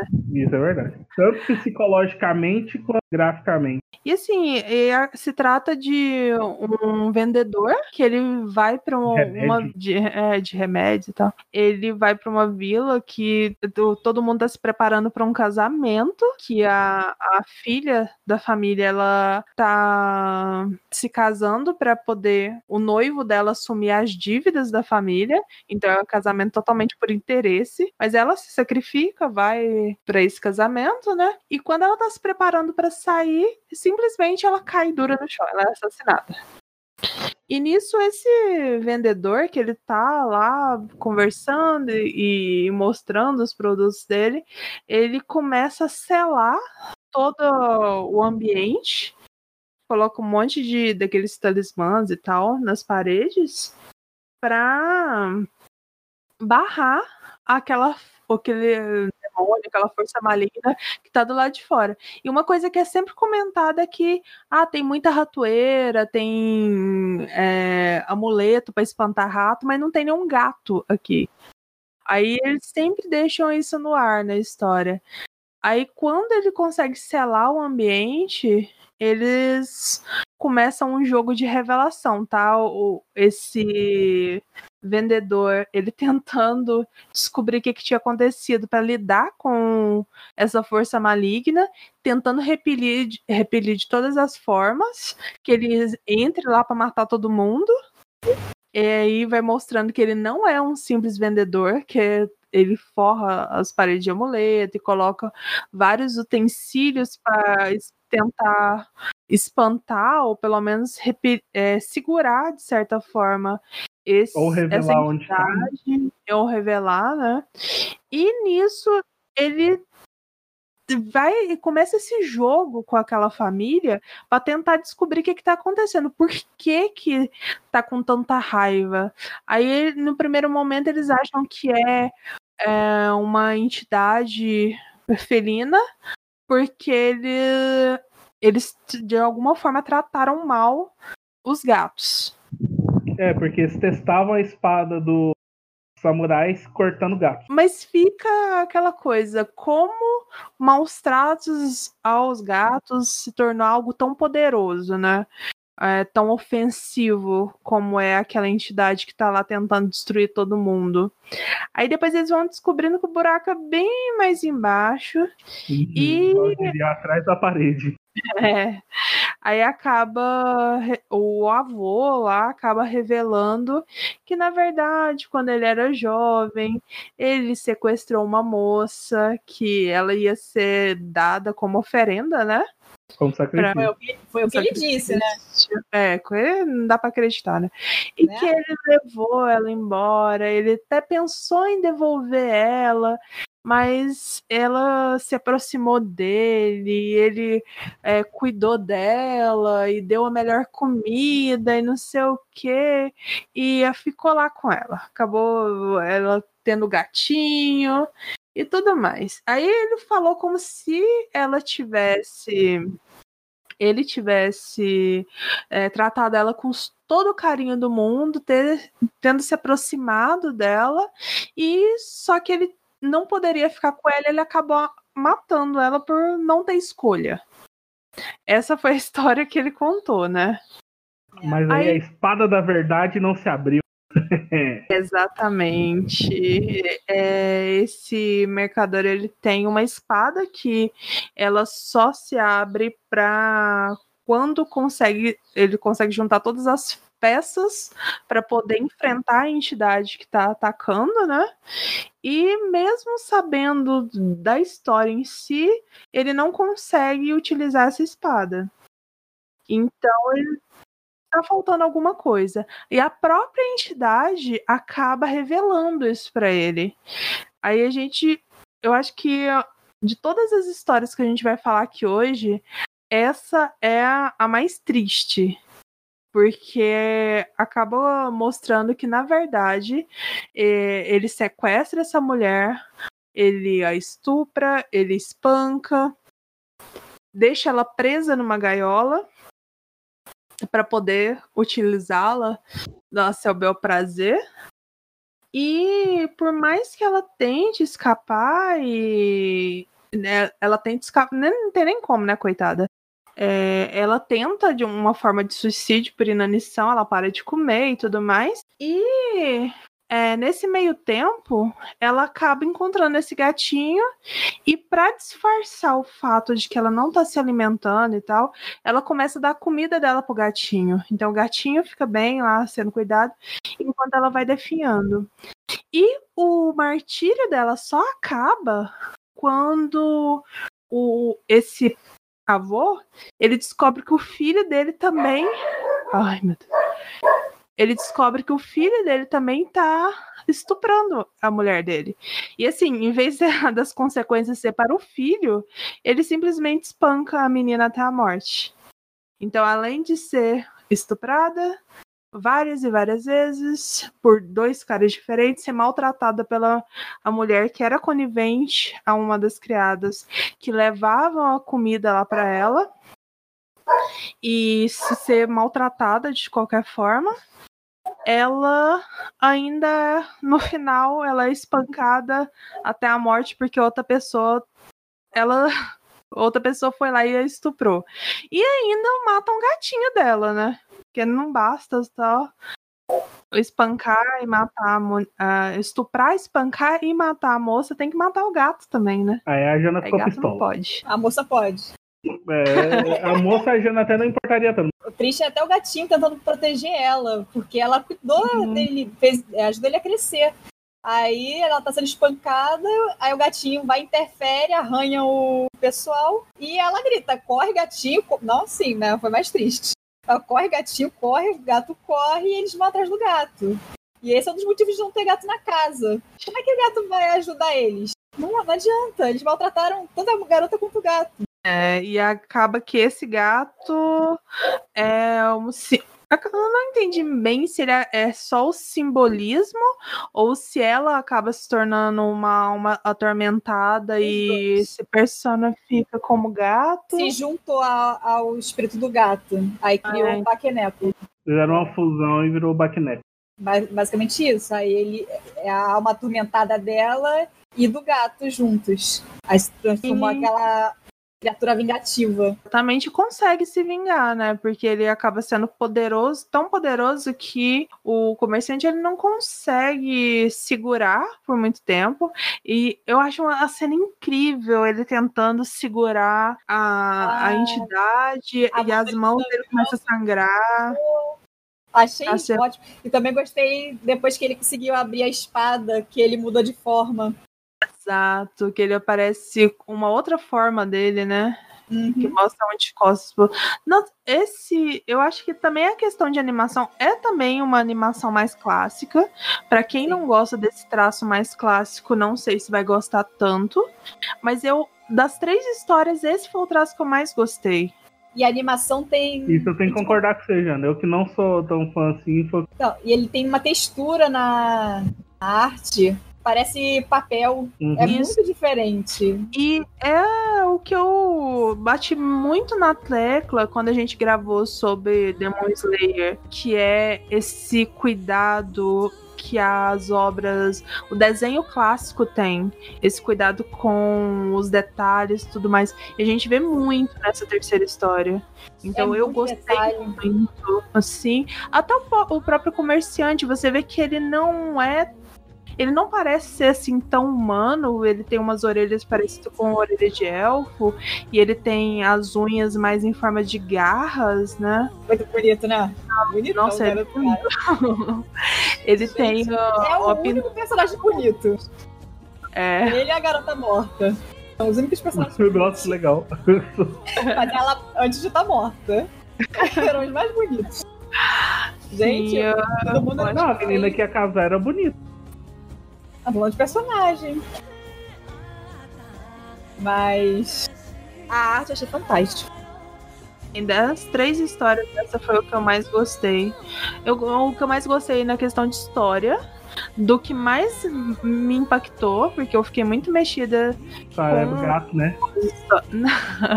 com a história da moça mesmo. Verdade. Ah, eu fiquei com dó do gato também. E tem mas a cenas, moça- tem umas cenas que te deixam tenso, porque a- apare, não aparece todos os atos, mas aparecem cenas que te deixam ner- com nervoso, sabendo que ela tá sendo estuprada, ela gritando, coisas assim. Ah. É, não é nada muito explícito, mas não é. fica tudo subentendido o que tá acontecendo. Desde os gritos até é, ela jogada nua no chão e o- mostrando só as pernas nuas do cara. É ou ela definhando, vai mostrando ela emagrecendo muito. E é engraçado o que a forma que eles trabalharam isso, porque mostram parte do rosto dela e as mãos, né? Ela carinhando o gato. Então mostra o gato ficando cada vez mais bonitinho e ela definhando. É a cara dela mais funda a cada cena. Os dedos bem finos. Exatamente. muito triste e muito bem trabalhada a história. É realmente tem o seu quê de terror, porque é uma entidade maligna e tem toda aquela tensão de não sabe de onde vem, como que vai atacar, em que momento vai atacar e como ele vai fazer para repelir todo, todos os artefatos que o, o comerciante acaba colocando lá para poder segurar o, do lado de fora essa entidade. O avô do Demon Slayer, né? É. E toda essa carga, essa carga dramática também que a história tem. Que acaba, nossa, destruindo o coração. Eu gostei muito. Pra quem gostou desse, dessa historinha, é só baixar o anime Mononoke, que é, que é um anime que foi criado por causa desse episódio. Aí ele ganhou um anime só dele. E aí Aí. o estilo é o mesmo, só que mais qualidade, porque é um pouco mais atual do que essa animação. Mas é o mesmo estilo, mesmo personagem, mesmo, mesma linha de história. Ai, que ótimo. Então já fica indicado e eu já vou baixar pra assistir, porque eu realmente fiquei muito apaixonada nessa história. Conta, Júlia. Ué, Júlio, você tá assumido o que aconteceu? Que Não, Júlio. Ah, que enquanto vocês estavam falando, eu tava fazendo a mesma coisa quando eu assisti o anime dormir, então. Pô, acordei agora. Babaca.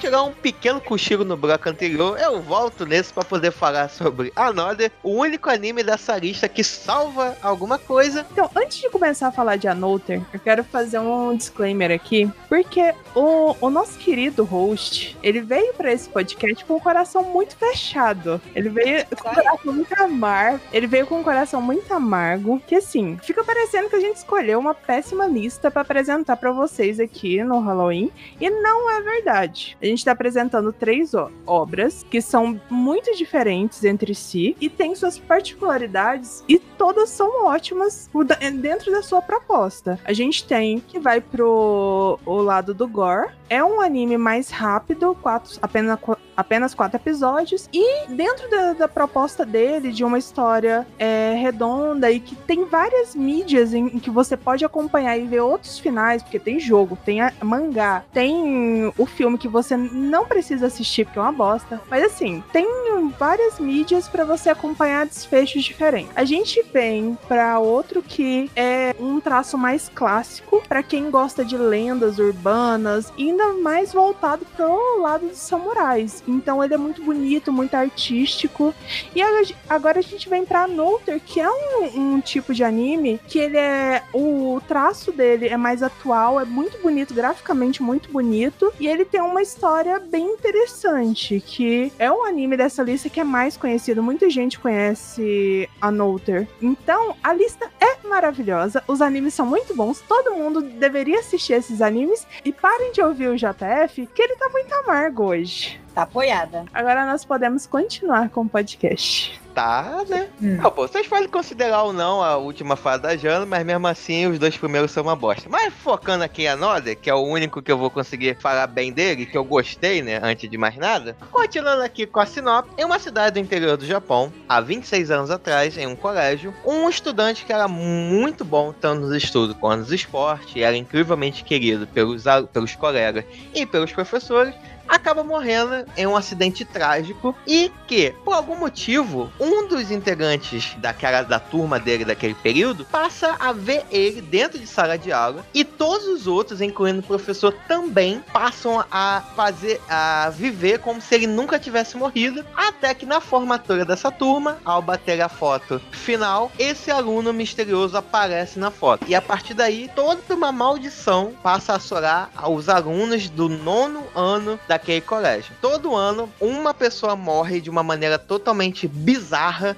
inusitada, sem explicação nenhuma. E essa maldição é tão forte que até mesmo os pais e irmãos também acabam morrendo por causa dessa maldição. E a partir daí, com uma forma de tentar burlar essa maldição, eles passam a fingir que um dos estudantes ali não existe, porque também por algum motivo misterioso sempre aparece um nome extra na lista de chamada que ninguém sabe da onde surgiu e eles só vão descobrir a pessoa que morreu no próximo ano. Aí, a partir daí a história começa essa batalha de ter essa luta de tentar descobrir o porquê dessa maldição e uma forma de parar. E eu queria começar, já que nos outros, no último bloco eu dormi e no primeiro eu falei mal, eu gostaria de falar bem de Another. Eu acho Another um anime bem interessante e a- uma das personagens principais, que é a Misaki Mei, eu acho que ela é muito icônica. Sempre que fala de terror ou talvez uma pessoa pensa de anime, acaba é, lembrando do visual dela, já que é muito, é um visual muito maneiro, tem um tapa-olho, ela tem todo aquele ar misterioso, ela é branca, cadavérica, quase transparente. Foi um anime muito legal e que me prendeu ao longo desses três episódios e tal. Porém, agora que eu assoprei, eu vou bater. Porém, não é um anime perfeito. Eu acho que todos aqui concordam com isso, que a Noda tem, um, tem alguns, algumas falhas e alguns elementos que quando você olha e vê, pô, não ficou tão legal assim. Mas é um anime bom. Deixando aqui claro antes que comece o massacre contra a minha pessoa. Esse anime tem a pior forma de superação de viver o luto, na verdade, que eu já vi na minha vida. Porque você simplesmente ignora que a pessoa morreu e fala: Não, a pessoa tá lá, sim. A carteira da pessoa tá vazia. Não, tá lá sentada. É, ele continua vivão. E assim, um monte de criança fazer isso, porque não sabe lidar com a morte, é ok. Mas aí junta os professores, junta todo mundo para fazer o mesmo. Todo mundo ignorando a, a, morte da pessoa. Aí acaba se transformando numa maldição. Eu acho que esse é o mais louco, assim, do toda essa história de Another. É uma coisa que teoricamente pode ser visto como algo positivo, que a pessoa era tão amada que a forma que eles encontraram de lidar com esse luto é agir como se aquela pessoa que eles amavam tanto continuasse lá com eles. E você vê uma coisa que é esquisito, mas de certa forma era para ser positivo, se transformar numa coisa assim, sem precedentes tão terrível. Porque aí começa uma escala de mortes que você acha é, no primeiro momento que são só acidentes, eu acho que a maioria das pessoas que começaram a assistir a Noter, as primeiras mortes, dá pra pensar assim, não, a pessoa ficou muito nervosa e acabou sofrendo um acidente e morrendo. Só que depois começa a ser tantas mortes, tanta gente do mesmo ciclo, círculo morrendo, que aí não dá pra não acreditar que existe uma maldição nessa história. Tipo, a primeira morte, que é a do guarda-chuva, que é icônica. Eu acho que mesmo quem não conhece a Noter, nunca viu, nunca não conhece esse anime, já deve ter visto alguma cena, um gif, alguma coisa sobre a menina morrendo empalada lá com o guarda-chuva. E ela tava assustada, tinha acabado de receber uma notícia ruim, tropeçou na escada e caiu. E tinha um guarda-chuva assassino. Você pode ver como acidente. Só que depois. Ai, vai indo pro absurdo. Aí a morte começa a sacanear todo mundo. Vai indo pro rumo de premonição. Ah, mas é o que deixa mais divertido. Você o tempo todo pensando, não, agora alguém vai morrer. Não, ó, ó, vai. Ih, vai tropeçar, vai morrer também. Você fica o tempo todo esperando alguma coisa acontecer. Aí quando você desiste de esperar, a pessoa morre. Eu acho maravilhoso essas mortes, cara. Adorei. Assim, tem os personagens principais que você sabe que eles não vão morrer assim tão facilmente. Mas é tanta gente morrendo em volta o tempo todo, você fica sentindo que, nossa, vai dar ruim. Em algum momento vai dar ruim, vai morrer todo mundo. Eu acho que a maioria das mídias está trocando esse, esse roteiro tão previsível de que ninguém morre, né? Aí já estão trocando isso, aí você vai acabar ficando sem o, o protagonista, a May vai morrer, vai acontecer alguma coisa. Pelo menos para mim, eu acho essa uma das obras de terror assim mais bonitas. Eu acho a estética dele muito interessante. Eu acho o traço maravilhoso. Eu acho aquelas bonecas da mãe da May muito esquisitas. Ai, Dão muito medo. Mas eu não, eu não gostei muito da, da estética do personagem principal. É tão básico, cara. É, é o personagem com aquele cabelinho um pouquinho espetadinho, cabelo marrom e personalidade normal também. Não tem nada de destaque nele. Pelo menos no, no anime lá dos robôs que a gente falou, no Darling the Franks, o principal ele era normal também. Mas depois ele começou a ficar diferente. Começou a ter o chifrinho. Agora, é. esse é um personagem é aquilo o tempo todo. Ele só evolui um pouco emocionalmente. Mas, cara, ele é tão básico. E a minha é tão fofa. Não, o que eu acho bizarro, né? Já que vocês tocaram na boneca, é que no início, sempre que alguém terminava de falar alguma coisa, aparecia take da boneca. É, como vírgula. Eu não entendi nada quando eu vi aquilo. Eu, ué, tem alguma coisa que a gente tem que reparar que a gente não tá vendo? A boneca tá ali, a boneca tá vendo? O que, que está acontecendo? Câncer na boneca. É, foi uma vírgula meio esquisita, porque não é algo que a gente costuma ver. Não me parecia vírgula. Isso que é o pior. Ficou muito estranho. É porque é sempre mudança de cena, né? Sim, mas não parece que é uma vírgula. É porque anime só tem vírgula no meio, né? Geralmente. Ou então é só uma, é uma imagem. Uma imagem que parece até um papel de parede, geralmente. Não é uma cena assim do nada. Toma uma boneca. Pronto, nada. É. é. É estranho, mas não é, incomodou, digamos assim. Coisa na boneca. Ah, tá falando coisa. e a boneca bem assustadorazinha linda, mas um pouquinho assustadorazinha. Mas adorei aquelas bonecas. Mas e você, Mestre? O que, que você achou de Another? Another, pra mim, eu já tinha ouvido falar um pouco, não tinha visto a cena icônica do guarda-chuva. Acho legal que, tipo assim, eu ponho um pouco da culpa da morte do guarda-chuva nos dois lá, da Mizaki e do rapazinho, porque a menina ia pegar outra escada, a guria ia pegar outra escada e de repente ela viu os dois e voltou para trás. Então, tipo assim, foi bastante culpa desse pra mim. Se ela não tivesse ter entrado naquela escada, talvez não teria tido uma morte tão. Mas eles terminaram a prova, tiveram que sair da sala. Não, mas ela saiu com o exemplo. Mas como é. ela era a menina ignorada, ela olhou, assustou, falou: Meu Deus, ele tá falando com a menina ignorada, vou ignorar os dois e vou pra outra escada. E de repente foi pra outra escada e ia acontecer. E ela já tava assustada, porque a mãe dela tinha acabado de morrer, né? Sim, mas ela ia pegar a escada aqui perto de onde eles estavam. E como eles estavam lá, ela ignorou os dois e voltou. A verdade é, mas eles não têm culpa. Eles, eles tinham que sair da sala, porque terminaram, ficaram parados ali. Aproveitando isso, aproveitando a primeira morte icônica da, da menina ser empalada pelo guarda-chuva, aqui fica o questionamento, né? Por que no Japão vende-se guarda-chuva em formato de lanças medievais, né? Ah, aquela guarda-chuva é maravilhosa, cara. A gente conversou sobre isso e hoje eu vi uma senhorinha com um guarda-chuva do modelo antigo que é desse jeito. Ela poderia, essa senhorinha poderia matar qualquer um que aparecesse na frente. Só dela. faltou um escudo. Ela se protegia com o escudo Esse foi o problema. O meu azar é que eu não tava com o celular naquela hora pra tirar uma foto pra mandar pra vocês, porque eu falei que o modelo antigo de guarda-chuva era assassino. Era Deve- nesse estilo de Anouter. E ter ela parado de tinha produzir por causa de Ah, Another. agora é todo uma.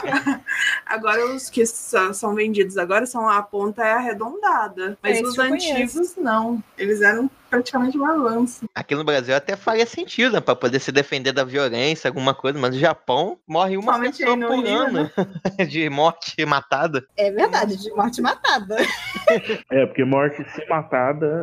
É, tem morte morrida e morte matada. Morte morrida, tudo bem, mas. Mas realmente, o Japão é bem seguro. É mais fácil você morrer numa banheira, afogado numa banheira, do que num acidente de carro, coisas assim. Engasgado Então- com sushi. Mas enfim, tirando essa parte, eu queria lançar a primeira semente da discórdia entre a gente. A Noda, eu acho que.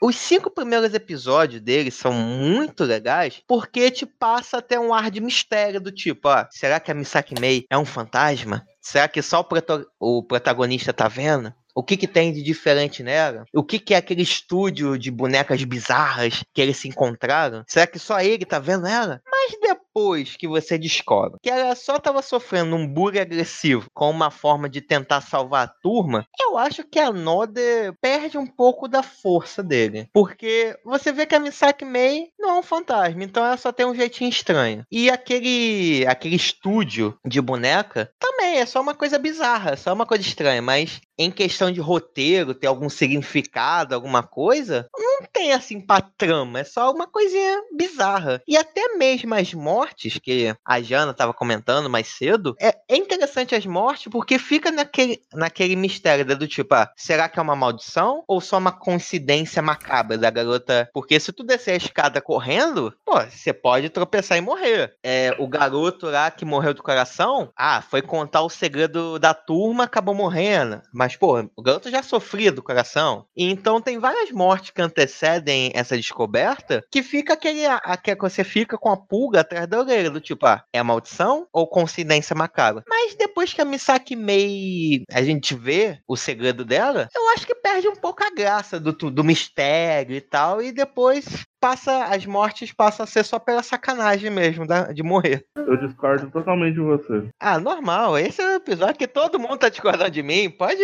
mais um, menos um. Vai, vai na fé. Eu não acredito, assim, que, tipo, a partir do momento da revelação que a Mizaki Mei realmente existe, perde um pouco a graça. Eu acho que perde muita graça. Sabia que ele ia falar isso? Porque Ah, é, aquele mistério que ela tava deixando do nível, será que ela existe ou não? E ele tava praticamente totalmente interligado à maldição, porque dava a entender que, tipo, a, a maldição, tipo, o pessoal achava que ela existia da mesma forma que o cara achava que a Misaki Mei existia. E o episódio te leva a entender isso, porque a menina fala, olha, realmente, morreu uma menina, é uma tal de Misaki aqui no meu hospital. Então, tipo, ou seja, o episódio te leva a acreditar que realmente tinha um fantasminha ali e só o rapaz via por alguma razão e por isso estava totalmente ligado à possível maldição que estava acontecendo. Aí depois você descobre que na verdade a menina existe, só estava sendo ignorada. Aí as mortes que realmente pareciam misteriosamente coincidência, você começa a ver que realmente elas existem, que era só parte de uma tática. Aí tudo começa a virar realmente diferente. O ar de mistério, o ar de, de meu Deus, o que, que tá acontecendo aqui acabou virando, ah, é isso que tá acontecendo. Então acho que realmente teve perdeu bastante com essa revelação de que a menina realmente existia.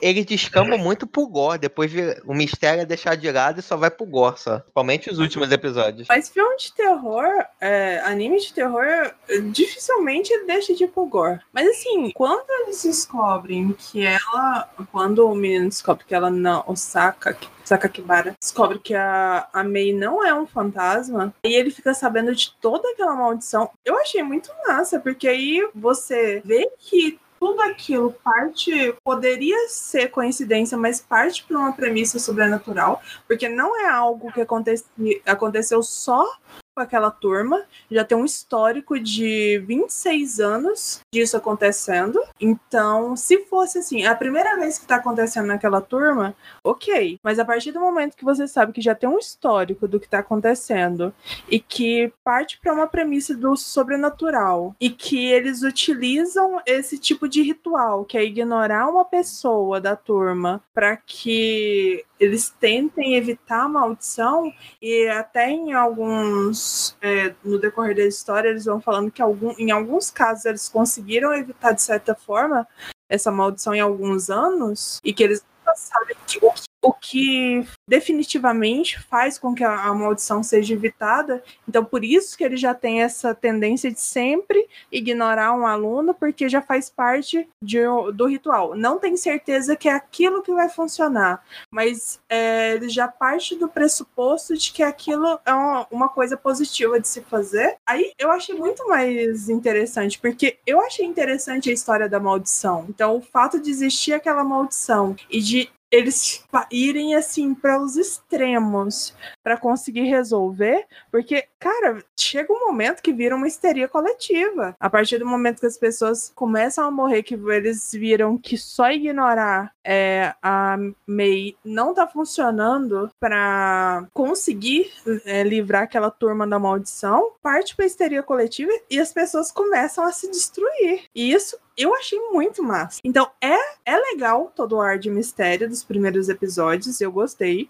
Ainda mais que a personalidade da Meia é muito massa e é como ela tava sofrendo todo esse eu não sei se pode ser considerado como bullying, porque assim, as pessoas só ignoravam ela, não, ninguém destratava ela nem nada. É, sei lá, era instinto, instinto de sobrevivência. Porra, já, né? Te levar no nível de que você não existe. Cara, mas não é por ela. É só calhou de ser ela, poderia ter sido qualquer outra pessoa. E ela então, queria que, era, que fosse ela. Ela ah, queria que fosse ela porque ela não queria fazer com outras pessoas. Exatamente. E, assim, ela tá sendo ignorada por todo mundo. Todo mundo age como se ela não existisse. Mas, assim, ninguém faz nada com ela. Ninguém tem nada é, pessoalmente contra ela. Então, por isso que eu não vejo assim como bullying. É mais assim: existe uma maldição. Esse é o jeito que eles conhecem de lidar com essa maldição. Calhou de ser ela. Triste demais, mas sei lá. Eu acho que se você tivesse em iminência de ser assassinado de uma forma brutal por um,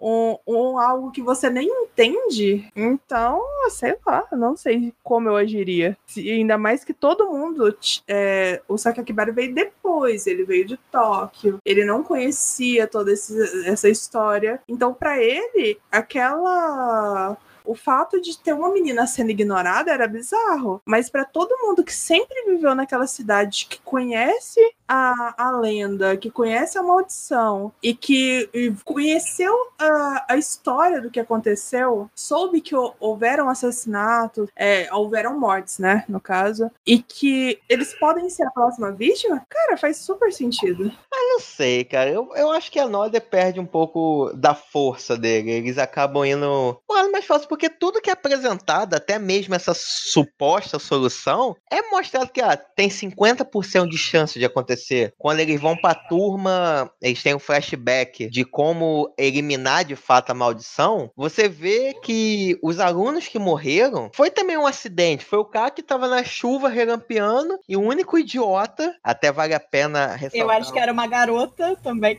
Não, acho que foi um cara. Mas enfim, até vale a pena o comentário fizeram. O cara mais idiota da turma, você tá com guarda-chuva pontiagudo, a céu aberto. Na montanha. Ponta de metal. em cima da montanha não é a coisa mais inteligente se fazer. Ele morre e, o- e a menina que acho que cai depois estava correndo na chuva na montanha. Ah, cara, mas um monte, um monte de gente morrer assim uma atrás da outra, mesmo numa montanha, cara, lá. Numa mesma turma ainda. É, não é pessoas aleatórias da cidade. Não é normal, assim, um atrás do outro. A do raio mereceu.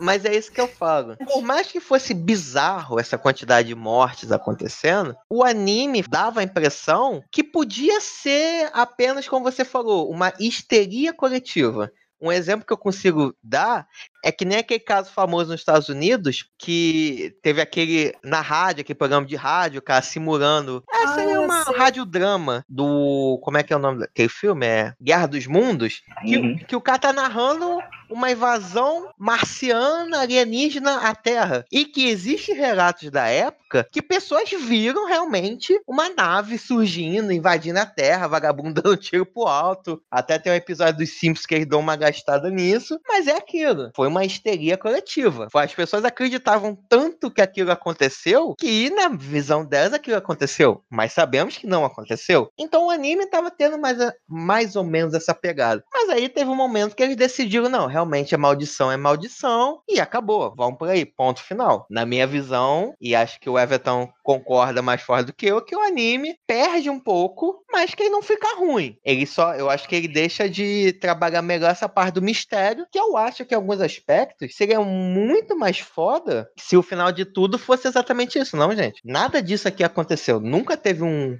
um elemento extra. Foi a gente que inventou na nossa mente. Ah, não acho. Porque seriam 26 anos de, de histeria coletiva, cara. 26 anos de acidentes estranhos. Ah, cara, 26 anos não dá, não. Tipo, de pessoas daquela turma, de familiares de pessoas daquela turma e de professores e assistentes daquela turma. É, Se cara. fosse assim, acontecesse no colégio, em todas as turmas pudessem estar à mercê, aí até poderia funcionar. Mas como é tudo envolto numa turma só, num grupo pequeno de pessoas, então não funcionaria. Mas, mas é um pouco daquilo, Jana. É, depende muito da forma, não da sua forma de ver, mas como aqueles personagens daquele universo veem os acontecimentos. Às vezes, por você estar inserido na ação, você pensa que é aquilo, mas na verdade não passava de um viés de confirmação, porque as pessoas morriam. É normal as pessoas morrerem, mas como que Não. você já tinha aquela lenda, as pessoas acreditavam que era uma maldição. Coincidência, muito coincidência tem limite.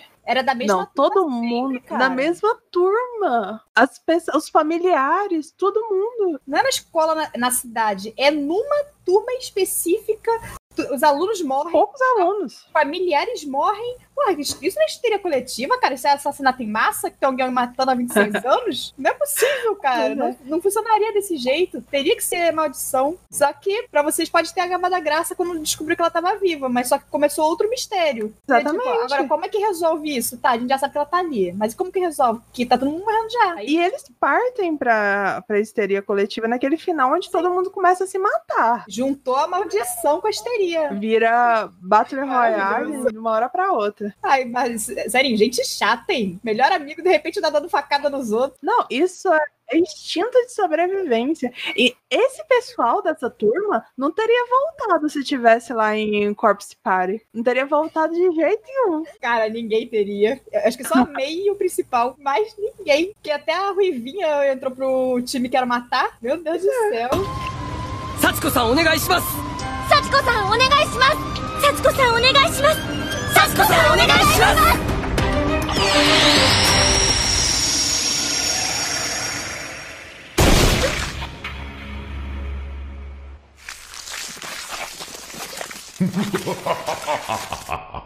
Eu, a- eu acho que não deviam deixar ninguém entrar naquela turma, porque se alguém pode sair, se o professor pode sair e, e virou bibliotecário e ficou longe da maldição, por que, que não tirou todo mundo da turma? Deixava a sala fechada lá? É uma pergunta que faz sentido. Porque, assim, se existe uma maldição, as pessoas sabem que existe uma maldição. As pessoas estão morrendo há 26 anos.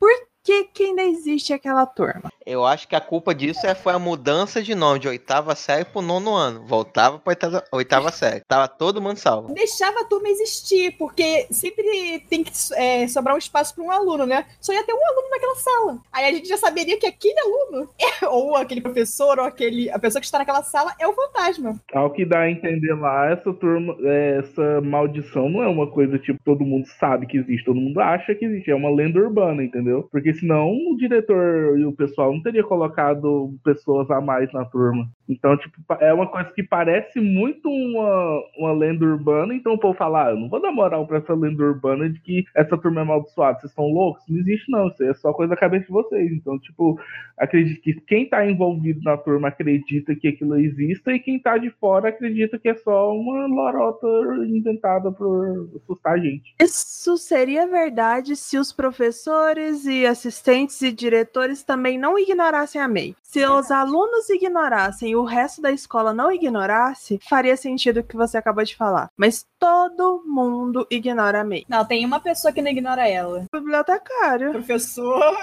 que era o professor da turma antiga. Quem não tá envolvido com a turma não ignora ela. Só quem tá envolvido com a turma. Porque não mostra, por exemplo, outros alunos ignorando a MEI. Só mostra o pessoal da turma ignorando Mas os alunos da própria turma querem que os outros ignorem também, porque quando a Mei entra na sala de, de arte lá com, com o pe- o personagem principal, o- vem o outro aluno da turma e fala: Ih, gente, vambora, vamos conversar aqui lá fora? Vamos, vamos, vamos sair daqui? Não, e, e eles são é a única turma que não tem interação com as outras turmas. Que parece que são cinco turmas. Aí a, uma, um a dois interage entre si, a quatro e a cinco interagem entre si, e essa fica solta no mundo. Eles vão pra educação física, tem uma turma que fica sozinha, né? Isso é o que acontece quando adultos acreditam em lendas urbanas feitas por crianças, por adolescentes. Mas então, e faria sentido se eles não, se eles interagissem com o resto da escola normalmente. Mas não, eles são a turma é isolada, a May é isolada do de todos, a mais isolada de todas, está no topo do isolamento. E até o fato de o nome dela não tá na lista de chamada e tipo documento oficial da escola, não é uma coisa que é só para aquela turma é, fica à, à disposição da diretoria e tudo mais. E é tudo em volta desse mistério, dessa lenda urbana aí. Então, se fosse assim, só aquela turma agindo daquela forma, ok, faria todo sentido. Mas não, é todo mundo, até as pessoas de fora. Tipo, os pais e, e pessoas de fora tenham, é, conhecem essa lenda. Tanto é que a enfermeira, ela fala que o irmão dela, ela foi perguntar pro irmão e o irmão ficou nervoso e tal, e falou que, que tinha essa lenda e tudo mais, antes da enfermeira morrer. Ou seja, ela não sabia da lenda, então ela não conhecia a lenda. Ela conheceu depois que o cara citou a lenda. Mas o irmão dela estudou naquela escola, não Ela- fala se ela estudou. Então, o irmão dela estuda na sala do, do Takakibara. Então, e ela perguntou pro irmão dela: existe uma lenda? Ou seja, ela não conhecia a lenda. Ela conheceu depois que o Takakibara questionou ela. Ou seja, ela não conhecia essa lenda. Mas falou que ele estudava com o Sakakibara? Estava na sala dele. É, da sala Inclusive- dele. Inclusive, uma coisa que eu acho muito que eu que eu acho que corrobora bastante isso que eu disse, é tipo o pessoal perguntando, cara, por que é, falando, falando que o nome do carinha já vem envolto numa teia de morte, porque o diretor colocou ele naquela sala por conveniência. Se o diretor sabia da maldição, então o diretor é um assassino, porque, tipo, eu vou colocar um cara a mais pra maldição é, passar a valer, então. Não faz sentido isso aí. Nesse podcast sabemos que diretores podem ser bem, bem escrotos, né? Vide como Né? se pague. Pois é. Aí o diretor falou, cara, eu tô entediado, vou pôr mais uma pessoa na sala pra maldição começar a valer. Aí tem mais uma pessoa. Não faz sentido isso. Tipo, O ano letivo tá muito calmo, a gente tá É, precisando ninguém- animar. As notas estão baixas. é, vamos dar uma, vamos aparecer no jornal, vamos começar a matar a gente, eu vou colocar uma pessoa nova nessa sala, aí vai ficar com o número exato pra ter uma a mais pra gente poder fazer a maldição acontecer. Tá- Estaria acontecendo de qualquer forma, porque dessa vez não era um aluno que tava a mais. Calma, segura, segura, gente, segura. Vamos, entrar, vamos aproveitar que essa polêmica já tá aí pra esse lado e vamos, vamos pra segunda Ah. semana da discórdia, que é exatamente o final de Another. O que acontece resumindo pro povo? No final de tudo, todo mundo acreditava que era um aluno extra, mas se descobre que não era um aluno, mas na verdade a assistente de professor que era o aluno extra, o fantasminha que ninguém sabia quem era. Eu queria ver com vocês. Vocês gostaram desse final ou vocês acharam que eles deram uma roubadinha? Bem, pra começar, foi interessante. Deu uma quebra assim, então, tipo, você fica o tempo todo imaginando, ah, meu Deus, qual será o aluno e nem é o aluno. Tipo, só pra voltar, Jana, não, se o, se o Sakakibara não tivesse sido colocado naquela sala, não teria um aluno a mais, teria um aluno a menos, ou seja, estaria equilibrado o número de alunos. Não precisaria, tipo, porque, por exemplo, vamos supor que a maldição dá porque tem 23 pessoas na sala, deveria ter 22. Se o Sakakibara teria 22 de qualquer forma, então não teria aluno extra, porque o que eles falam é que a turma sempre começa com o número certo, só que tem uma cadeira a mais. Nesse caso, a cadeira a mais estava com a professora. Então, se o Sakakibara tivesse ido para a turma D, por exemplo, ele, a cadeira extra não existiria naquela sala, porque a, e, teria uma cadeira, duas cadeiras extras na sala, que no caso seria da assistente e da coisa, que não condiz com a maldição. Então, acredito que se ele tivesse ido para a sala D, a maldição não teria ativado. Ou seja, realmente foi tudo culpa do diretor, filho da puta mesmo. É, mas aí eles falam que nada disso é 100% garantido garantido. Eles fazem como uma forma de contingência, não é nada 100% garantido que vai funcionar. Tanto é que eles começam a ignorar o Sakakibara porque vai que rola, vai que funciona. E não funcionou. Então poderia acontecer de qualquer forma. Será que também não é porque eles sempre imaginavam que ia ser um aluno que tivesse a mais e não um professor? Não, é, é. que foi a primeira vez que deu professor. Porque, não, porque eles nunca pararam para pensar que talvez um professor pudesse pudesse ser, entendeu? A pessoa a mais. Eles só ficaram julgando os alunos. Não, pode ter sido esse aluno, não, pode ter sido aquele nunca pararam para pensar, pô, talvez um professor, vai ver que é por isso que não funcionava direito antes. Que já teve professores antes também que foram a pessoa a mais. Só que eles achavam sempre que era um aluno, aí Porque, tava ruim. querendo ou não, é uma maldição. Ninguém sabe exatamente como funciona, só Verdade. sabe como iniciou. É com o tempo que você vai descobrindo, que nem esse carinha aí descobriu que existia um jeito de, pelo menos, dar uma parada na maldição até o próximo ano, né? Não, eu fico, eu fico imaginando uma coisa, tipo assim, eles, vai, eles vão dizer que sobrevivessem, eles vão pro próximo ano e todo mundo, pô, Misaki, foi mal pelo que fizemos com você, mas você entende, né? É pra sobreviver. A torta de climão que ia ficar. O pior é que ela entende. é pior, ela entende. Não, Ela mas olha só. todos os outros. Não, mas aí que tá, essa maldição é tão boa que ela mexe com a memória das pessoas. Hum. O carinha que, que descobriu esse negócio de matar a pessoa que tá sobrando, ele não lembrava do que ele tinha feito. Como é que alguém não lembra? Como é que alguém não lembra que empurrou a pessoa, matou a pessoa, da- daquilo tudo? É impossível não lembrar quando você, você passa por isso. Isso é o de menos pra mim. O mais tenso é que, tipo, a maldição ela mexe com as listas físicas. Exatamente. O nome, da- o nome físico da pessoa, tipo, aparece na lista e depois o nome físico da pessoa desaparece. É uma coisa assim, mas E a pessoa vai pra casa, a pessoa almoça com a família. o cara tava maravilhoso. almoçando com o defunto. Imagina, imagina se tem um namorado, uma namorada, aí tá se pegando lá, a gente tá morta, gente. Meu Deus do céu. Não, imagina que os caras estão lá no almoço e de repente, nossa, tá cheirando presunto aqui, a menina. Que horror.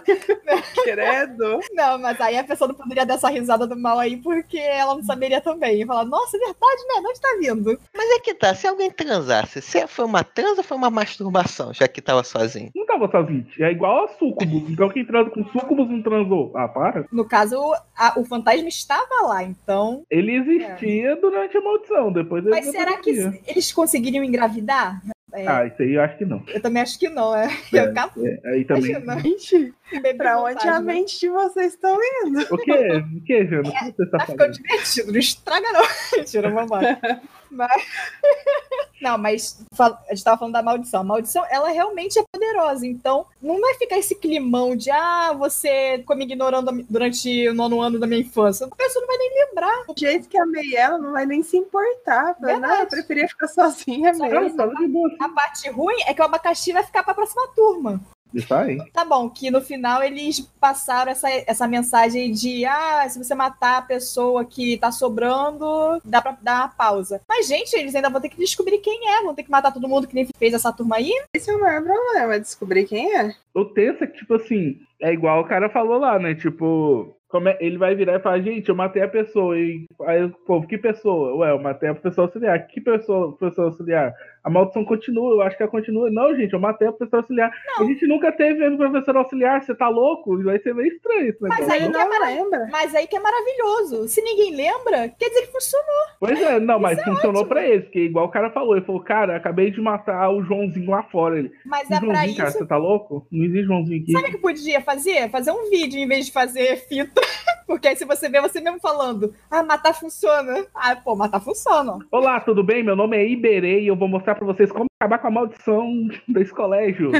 Vão lá, juntem-se aí comigo. Manual do mundo dos mortos. É basicamente o que eles fizeram, só que com fita. E mais dramático. Isso é mais divertido. Ó, não, mas sério, isso daí eu achei. O que eu achei ruim é que não, não existe um jeito realmente de você saber como descobrir o- a pessoa. Você só sabe que tem que matar alguém. Não, Não tem tem como acabar com a maldição. Só uma coisa, só Você- tem um jeito, na verdade, que é a May. Mas a May não vai ficar na escola pra sempre. né? Ó, esse aqui é o fantasma. Todo ano. Ó, esse aqui é o fantasma. Ah, foi- Todo ano lá fazendo isso, né? Vamos lá. Pois é, Vamos isso lá, todo mundo faz uma esquisito. filha indiana. Fala uma filha indiana aí que falo quem é morto. Nem precisava de fila. Ela vai ver a catinga lá da, da cor roxa lá saindo da pessoa. Ó, o catinga ali é o morto, ó. Nossa, ainda tem.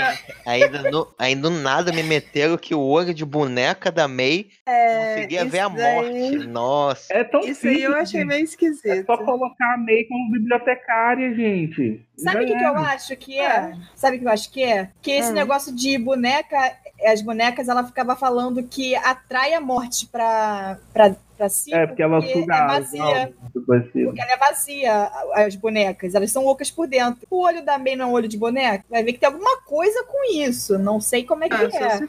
Mas por ela ser um olho oco de boneca, ele atrai a morte também. Por isso que ela, ela sente essa morte. Só não sei como ela, ela enxerga. Pra mim tem duas. Ó, eu tenho uma hipótese. Eu tenho uma hipótese em relação a May. Primeiro, se ela, ela sabia o tempo todo quem era o fantasma e sacaneou o povo. Muito bom, É, hein? filha das putas. Tô aqui quietinha, mas vai chegar meu momento de vingança. E deixou bullying. rolar. E a, a melhor forma de pra acabar com esse problema da maldição é contratar a May não como bibliotecária, mas como uma pessoa de matrícula. Porque na hora de fazer a matrícula, vai ver. Ah, tá vivo, ok. Tá morto. Hum. Maravilhoso. Não, mas a pessoa Diretora que tá morta não faz matrícula. Ela só.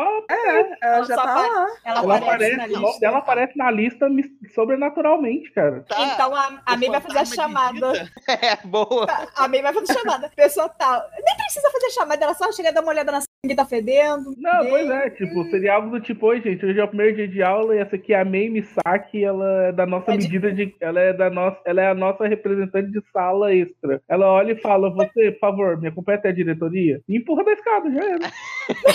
Olha só, não é 100% garantido empurrar da escada. Dá uma facada logo, leva o guarda-chuva. É, Ó, joga uma Dá granada. guarda-chuva dá dá o guarda-chuva na mão da pessoa e empurra da escada. É, fala, segura esse guarda-chuva aqui. Olha lá, Vai. lá, divirta-se. Mas, é, mas eu discordo de um ponto do Jota, que ele vira e fala, ela sabia o tempo todo e por vingança Não, não deixou foi quieto. vingança. Mas o problema é que, tipo assim, ela sabia quem era desde o início. Só que ela, não desde o início, ela sabia quem era. Só que o problema é que ela não sabia que aquilo ali era matar a pessoa parava a maldição. Agora, a partir do momento que ela descobriu que matar a pessoa parava a maldição e não contou quem era a pessoa, ou seja, deixou a menina viajar com todo mundo lá pra casa, aí ela foi filha da puta. Não, isso aí foi absurdo, Isso aí cara. realmente ela deixou a menina viajar com geral, sem falar, gente, quem é? É a professora. Isso porque eu tava com medo de falar que era ela e você ficar chateadinho. Parabéns. As suas últimas mortes da histeria coletiva Não. estão tudo na sua conta, criança. Ela se,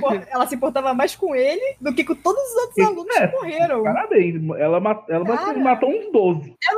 Tinha que matar pra Não, mas de- depois que ela ouviu a fita, ela sabia. Eles ouviram Ah. a fita antes da viagem. Então, tipo, É na viagem ela deveria já virar. Eu falo, cara, Não, olha só, ela foi depois da viagem, porque antes da viagem eles ouviram acho que até certo ponto. Porque, cara, quando eles começaram a ouvir a fita, eu falei, vai enroscar essa porra. Vai enrolar essa fita, porque fita em filme, série, anime sempre rola. O que, que aconteceu com a fita? Bolou tudo, aí o garoto teve que consertar. Embolou e rasgou, né? Maravilhoso é que foi na parte. Aí vocês têm que saber que o segredo é. Aí rolou. Ah, vai pra merda? O segredo é. Ih, rolou. Não é possível. Aí o garoto foi lá, colou os bagulho, consertou aquela merda. Bons Aí- tempos de Dragon Ball Z que tinha um mistério e logo em seguida você ia descobrir, né? Pelo título. Pelo título, é. Mas aí, na viagem que eles escutaram, aí eles descobriram. Mas aí depois todo mundo começou a ouvir também. Tudo Mas- bem. Eu vou me redimir. Então não desde o início. Mas depois do- da metade pra frente. Foi depois da foi pra viagem. Não, depois da viagem foi sacanagem. Tá bom. Durante a No viagem- final do anime eu já sabia. Isso aí. Chegou, chegou meu momento. Cara, mas já vai pra ter salvado mais da metade da turma, cara. Aquilo foi ridículo. Não, e ela dá ainda ficou enrolando. ela ainda ficou enrolando pra dizer, eu sei quem é. Aí ele, então me diga. E ela ficava calada. Não digo. Céu. Me diga, não digo. Aí depois ficou lutando Você com não a vai gostar. Cara, pra que, que ela ficou lutando com a Ruivinha? Se ela sabia quem era, ela falava, cara, não precisa me matar, é tal pessoa, mata Ah, ela. tudo bem, que nesse momento com a Ruivinha querendo matar ela ali, a Ruivinha não ia acreditar nunca que era outra pessoa. Eu ia falar, você tá louca? Ela nem é um aluno. Mas tudo bem, mas ela devia ter contado pra pelo menos geral que já acreditava e sabia desse negócio de matar, que era a moça, já, e já tava de boa. Gente, peraí, peraí, pessoal. Olha aqui. É uma criança, é uma adolescente. Começou. Que, não, peraí, que ela, de certa forma, ela não sabe como funciona a maldição. Ela vê uma possibilidade que se matar uma outra pessoa, tipo, ela não sabe o que, vai acontecer depois de matar, que a memória de todo mundo some, não sei o quê. É uma pessoa que tá lá Sabia. convivendo com Não, ela sabia. sabia. Tava na fita. conta tudo. Tava na Cara, fita. você vai arriscar matar uma pessoa. Podia ter tipo, você vai matado. matar uma pessoa. Então, teórica- ter É, matado. realmente, eu, eu concordo com a Jana. O certo é deixar 12 pessoas se matando. Tá vendo? 12 Um matando o outro, até deixar acontecer. Vai que sobra pra ela, Eles, né? So- eles ouviram a fita antes de ir pra viagem. Você realmente você conhece uma turma de pessoas. Você realmente acha que do nada elas vão começar a se matar? Cara, matar uma elas pessoa escutaram. tirando. Assim, tirando no universo fantástico, onde matar uma pessoa é uma coisa super simples, não é tão simples assim. É um monte de badeco se matando, gente. Exatamente, É. você deixando, porque você não conta quem é a pessoa real. É certinho. Mas ela só sabia que, tinha que, que podia matar pra poder pausar de- na viagem, depois que já viajaram. Lá que eles Mas até aí ninguém tinha morrido ainda. descobriram. Ela deve ter pensado, ah, eu não tenho coragem de matar. Mas como tá todo mundo se matando aqui, talvez ela morra no meio do caminho. É, Não mas deve ser isso. Ah, vou deixar esperar essas mortes resvalar nela. Acaba. Vai que, que ela morre em algum momento e acabou. É, vai que ela seja a 15 pessoa a morrer nessa casa. Sim. Que aí sobrar. Ia sobrar o que? Ela. Ela e talvez o garoto. É, e quase morreu mesmo, né? Ela foi pega lá pelo, pelas madeiras que caíram em cima dela lá, quase morreu de verdade. Mas o que eu mudaria nesse final seria realmente deixar a Misaki Mei matar a menininha e não o rapaz. Mas o rapaz é protagonista, então, tipo, não tem Eu, outra coisa que eu é o sobrinho dela, né? Pois Eu é. achei ridículo. Eu não ia matar minha tia, falar, mata aí. Eu matava. É, eu. Eu achei ridículo que, cara, ela, ela era professora, eu não sabia que a professora era a tia dele. Era só era um negócio de quente, era só soltar o cabelo e tirar o óculos. Eu, não. Esse tempo todo era ela. Porque ela a gente é totalmente diferente em casa e no trabalho, mas era muito. A É a aparência lei de Superman, ué. Cara, Mas era basicamente isso. Se tivesse o Facebook, o Facebook marcava ela, pra eu saber. Ah, não. Cara, eu juro que eu não percebi em momento nenhum Mas que era eu acho ela. que o pior, o pior problema do Anoda não é nem a questão do mistério ter sido deixado de lado. É o plot em si. Porque, tipo assim, a, a reviravolta de ser um professor é legal. Mas o que não foi legal, a construção disso. Porque em nenhum momento você conseguia descobrir, ou pelo menos desconfiar, que não era um aluno, que era a professora. Aí, eu acho que pra tentar fazer um draminha extra, fizeram a conexão com o protagonista, dele ser, dele ser parentes e tal, né? Aí eu, eu não gostei, eu acho que enfraqueceu um pouco. A solução é boa, mas a forma que foi apresentada apresentada, ficou meio do tipo, ah, sério? Assim, do nada? Eu acho que ela quase não aparece, né? Tipo, ela Eu não tem achei- muita participação dentro da sala de aula. interessante. Ser professor substituto, é,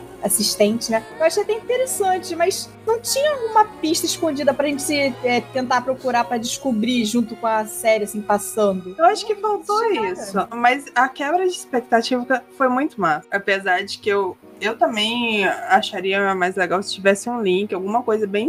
Es- Mesmo que fosse bem escondida, Exatamente. pra você fa- chegar lá no final e falar, nossa, realmente é. Tipo, eu não vi Mas- aquilo lá, cara, nem reparei. Uma coisa assim. Pois Mas é. não, não tinha nada pra reparar, porque tiveram até que mostrar lá soltando o cabelo e tirando o ué, o que, que tem? A professora é a tia? O que, que Mentira, Por favor. Superman é você. é essa ah, cara? Mas eu achei do nada assim, cara. Aí depois eles ficaram É. mostrando, ah, mas aí tava lá o cara, o avô ajoelhado lá, falando das mortes, é, falando que tava triste, porque tem mortes, mas é- ele não falou o nome da. Da tia Falou do só da garoto. mãe. Só da mãe. Essas coisas assim, cara. Não tinha nada que ajudasse a gente a descobrir. Às vezes o papagaio contou e vocês não prestaram atenção. Aí depois mostra Papagaio que. chato, hein? mostra que na verdade a mente deles estava alterada, que na verdade o, o, o avô estava falando das duas filhas. É, né? mas não, a informação não chegava até a gente. A É. gente achava que aquela informação era, tava certa. E sendo muito gentil com o anime, a única referenciazinha que tem é quando ela tá explicando as regras e aí quando ela vai dizer a quarta, ela é interrompida. É que pra mim foi muito roubado isso ap- apresentar no final. E a quarta regra é nunca me chame de tia ou pelo nome lá, eu sou a sua professora tal. Aí, ah, Então, gente, tá, tá- tá omitindo informação. Então, sem todas as informações, não tem como a gente tentar descobrir quem é o assassino, coisa assim, tipo, série, filme de mistério. Não tem como. É simples, gente. É só ver no ano que vem quem tá com muita dor de cabeça. Já era. Agora é verdade. Ela tava o tempo todo com dor de cabeça, passando mal e tá alcoolizada. deitada. É verdade. Bebe mais que a menina de evangelho, gente. Viu? Olha só, é só ficar atento às coisas. Bebe muito, é dor de cabeça e tontura excessiva. Eu É acho que se uma fantasma. criança estiver bebendo muito, já é um problema. É uma criança nono ano, se tiver bêbada, aí pode ter certeza, mata mesmo. Tá foda. Independente se for um fantasma não. Já merece morrer, né? Tipo, lá, mata lá. Não, mas sério, o problema vai ficar próximo ano, porque eles resolveram É, deles. porque a partir daí virou pop, né? Problema de outra pessoa, então. Mas eu gostei disso, porque só porque o protagonista da, da nossa história é, é o garoto, ele tem que ser a pessoa que desvenda tudo que acontece, como resolve e acaba com a maldição pra sempre? Não. Ué, não conseguiram há 26 anos, por que, que vão, vão conseguir agora? Eles acabaram de descobrir uma coisinha. Na, na verdade, refletindo agora, eu def... Não, agora eu defendo muito a Noda pelo seguinte: é a representação perfeita do ser humano. Por quê? É o tipo da pessoa que acha que o problema vai sumir sozinho e que, que empurra o problema pro próximo. É o. Não, eu acho engraçado quando o garoto fala, ah, agora tá resolvido, né? Vai ficar tudo bem. Aí a May dá uma risada pra ele, tipo, é, pra gente tá tudo certo. É, dane-se ou oitava série que vai se pegar. Quem tá na sétima agora que se exploda. Talvez literalmente. É, cada um com seus problemas. Mas os garotos, os garotos no final, eles colocaram uma outra fita diferente no, no negócio lá.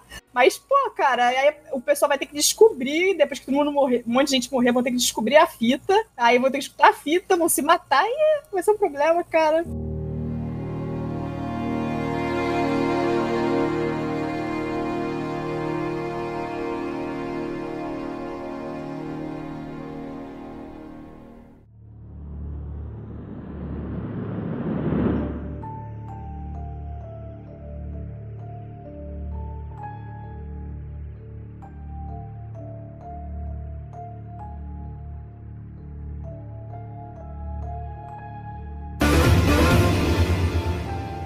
Estamos aqui próximos de terminar mais um Otacast, mas antes disso eu quero saber a opinião do povo, as considerações finais desse episódio sobre os animes de terror, começando com ela, Joana Monteiro. Como eu já falei lá no meu disclaimer, vale super a pena assistir os três animes. São é, temáticas diferentes, é, formatos diferentes, mas cada um, dentro da, da sua proposta, é muito interessante. E vale. É, Corpse Party, vale a pena você conhecer as outras mídias. É para quem gosta de um traço mais clássico, desenhos clássicos japoneses. Ayakashi é, é muito bonito, é muito artístico. Então vale também super a pena assistir. E Another é o meu anime de terror favorito, então eu sempre vou indicar para qualquer pessoa. Apesar de que tem os seus furos, eu admito, tem coisas assim que poderia ter sido melhor, mais bem trabalhado, mas vale super a pena assistir. Então, eu indico totalmente esses três animes. Beleza, então, né? Vamos lá. Mestre, o que que você achou? Achou os animes de terror ou foi um terror de assistir esses animes? Então, terror de assistir não foi não, porque foi tranquilo de assistir, não teve nenhum problema assim não. O, pior, o anime que foi mais difícil de assistir tinha o hip hop na abertura, então foi da, da, até da horinha. Mas aí a caixinha, se eu for pegar sobre o ponto de vista de desenho, você vê que tem muito desenho clássico nele, então vale a pena. As histórias, algumas não tem tanto tino assim pra te manter, apesar da forçação de barra no final da primeira história, mas o restante foi até interessante. Another também é, é muito bom, apesar do, das coisas. Do episódio 1 a 5 é excelente, tem a queda, mas continua assim interessante. Mas para mim a melhor obra dos três é Corpse Party, porque a história toda envolvida foi muito bem tramada. Acho que realmente quatro episódios foram muito poucos, deveriam ser pelo menos cinco ou seis para conseguir desenrolar melhor algumas coisas, mas que para mim foi a maior surpresa, surpresa dentre esses três, foi o que eu mais gostei de assistir. Show de bola. Aninha, e para você? Como é que foi? Quais são as suas considerações finais desse episódio sobre animes de terror? Ah, para mim foi uma maravilha fazer esse episódio, porque eu já conhecia duas das três obras, mas a Notter foi melhor do que eu imaginava. Eu já imaginava que era maravilhoso, mas foi ainda melhor. As outras duas eu já conhecia. E, diferente de algumas pessoas, eu acho que as três são maravilhosas do seu próprio jeito. Porque não existe só um jeito de contar o terror. Não precisa ser só gore, não precisa ser só fantasma fazendo burro. Tem vários jeitos de contar, todos eles podem ser ótimos. E a Jana falou que pode ter furos em Another, mas eu acho que furos em histórias de terror é uma coisa que faz parte. Você não sabe quais são as regras, você não. Do nada aparece fantasma, fantasma que cria poderes que não tinha antes. É, o professor saiu bem furado, isso eu tenho certeza. Mas a gente for analisar obras de terror, tanto no cinema quanto animação e tudo mais, ele não salva um. Salva. Mas enfim, tá é papo outro dia. Mas recomendo os três. Cada um tem um tipo de terror diferente. Mas para quem gosta de terror, todos eles podem agradar. Se a pessoa não gosta, ela se chama JL. Tchau, gente.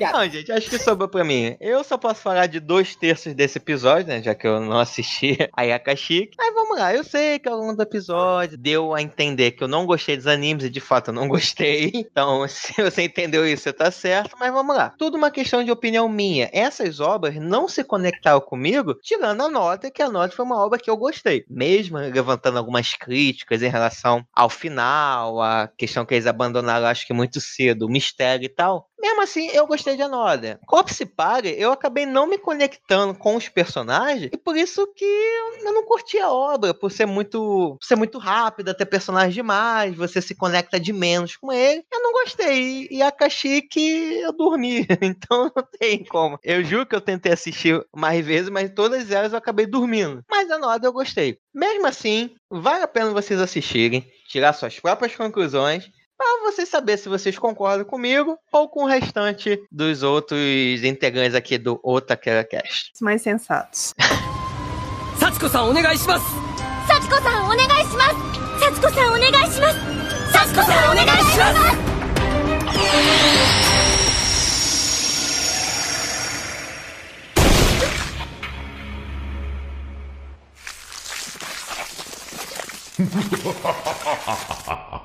Bom, pessoal, muito obrigado por ter ficado com a gente até o final. Estamos agora encerrando mais um outro Taqueira Cast. Espero que vocês tenham gostado dessa versão de terror. Já peço desculpa pelas indicações dadas, mas cada um tem o seu gosto. Não, tô zoando. Fazer... Oh. Fazer... Você vai ver só quando você escolher um anime de novo. Eu vou gravar sozinho, ninguém vai assistir. Fala aí, Júlio. Peço desculpa pela coisa, mas não foi eu que escolhi. Não tô achando graça. Espero que vocês tenham gostado do nosso especial de Halloween. Não deixe de conferir o último episódio sobre lendas japonesas. E galera, se você gostou do episódio, tem uma indicação de um anime de terror que você gostou muito, só mandar pra gente lá no julio.otaquerabr.gmail.com ou mandar uma mensagem DM lá no Instagram, no arroba otaqueracast. Não deixe de conferir as nossas novidades no Instagram. Estamos lançando os nossos personagens em versões animais e tá ficando bem legal. Então, pessoal, obrigado por tudo. Até o próximo Otaquera Cast. Valeu, fui!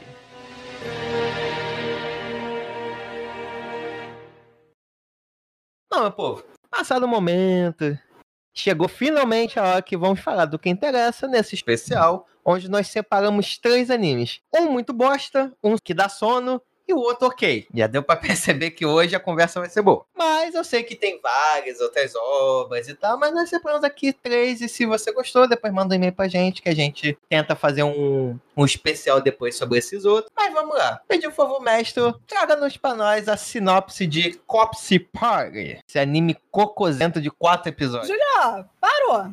Está dando muito, Não, tá dando muita opinião pessoal logo no início. o problema, é, Que raiva é essa de Corpse Party, velho?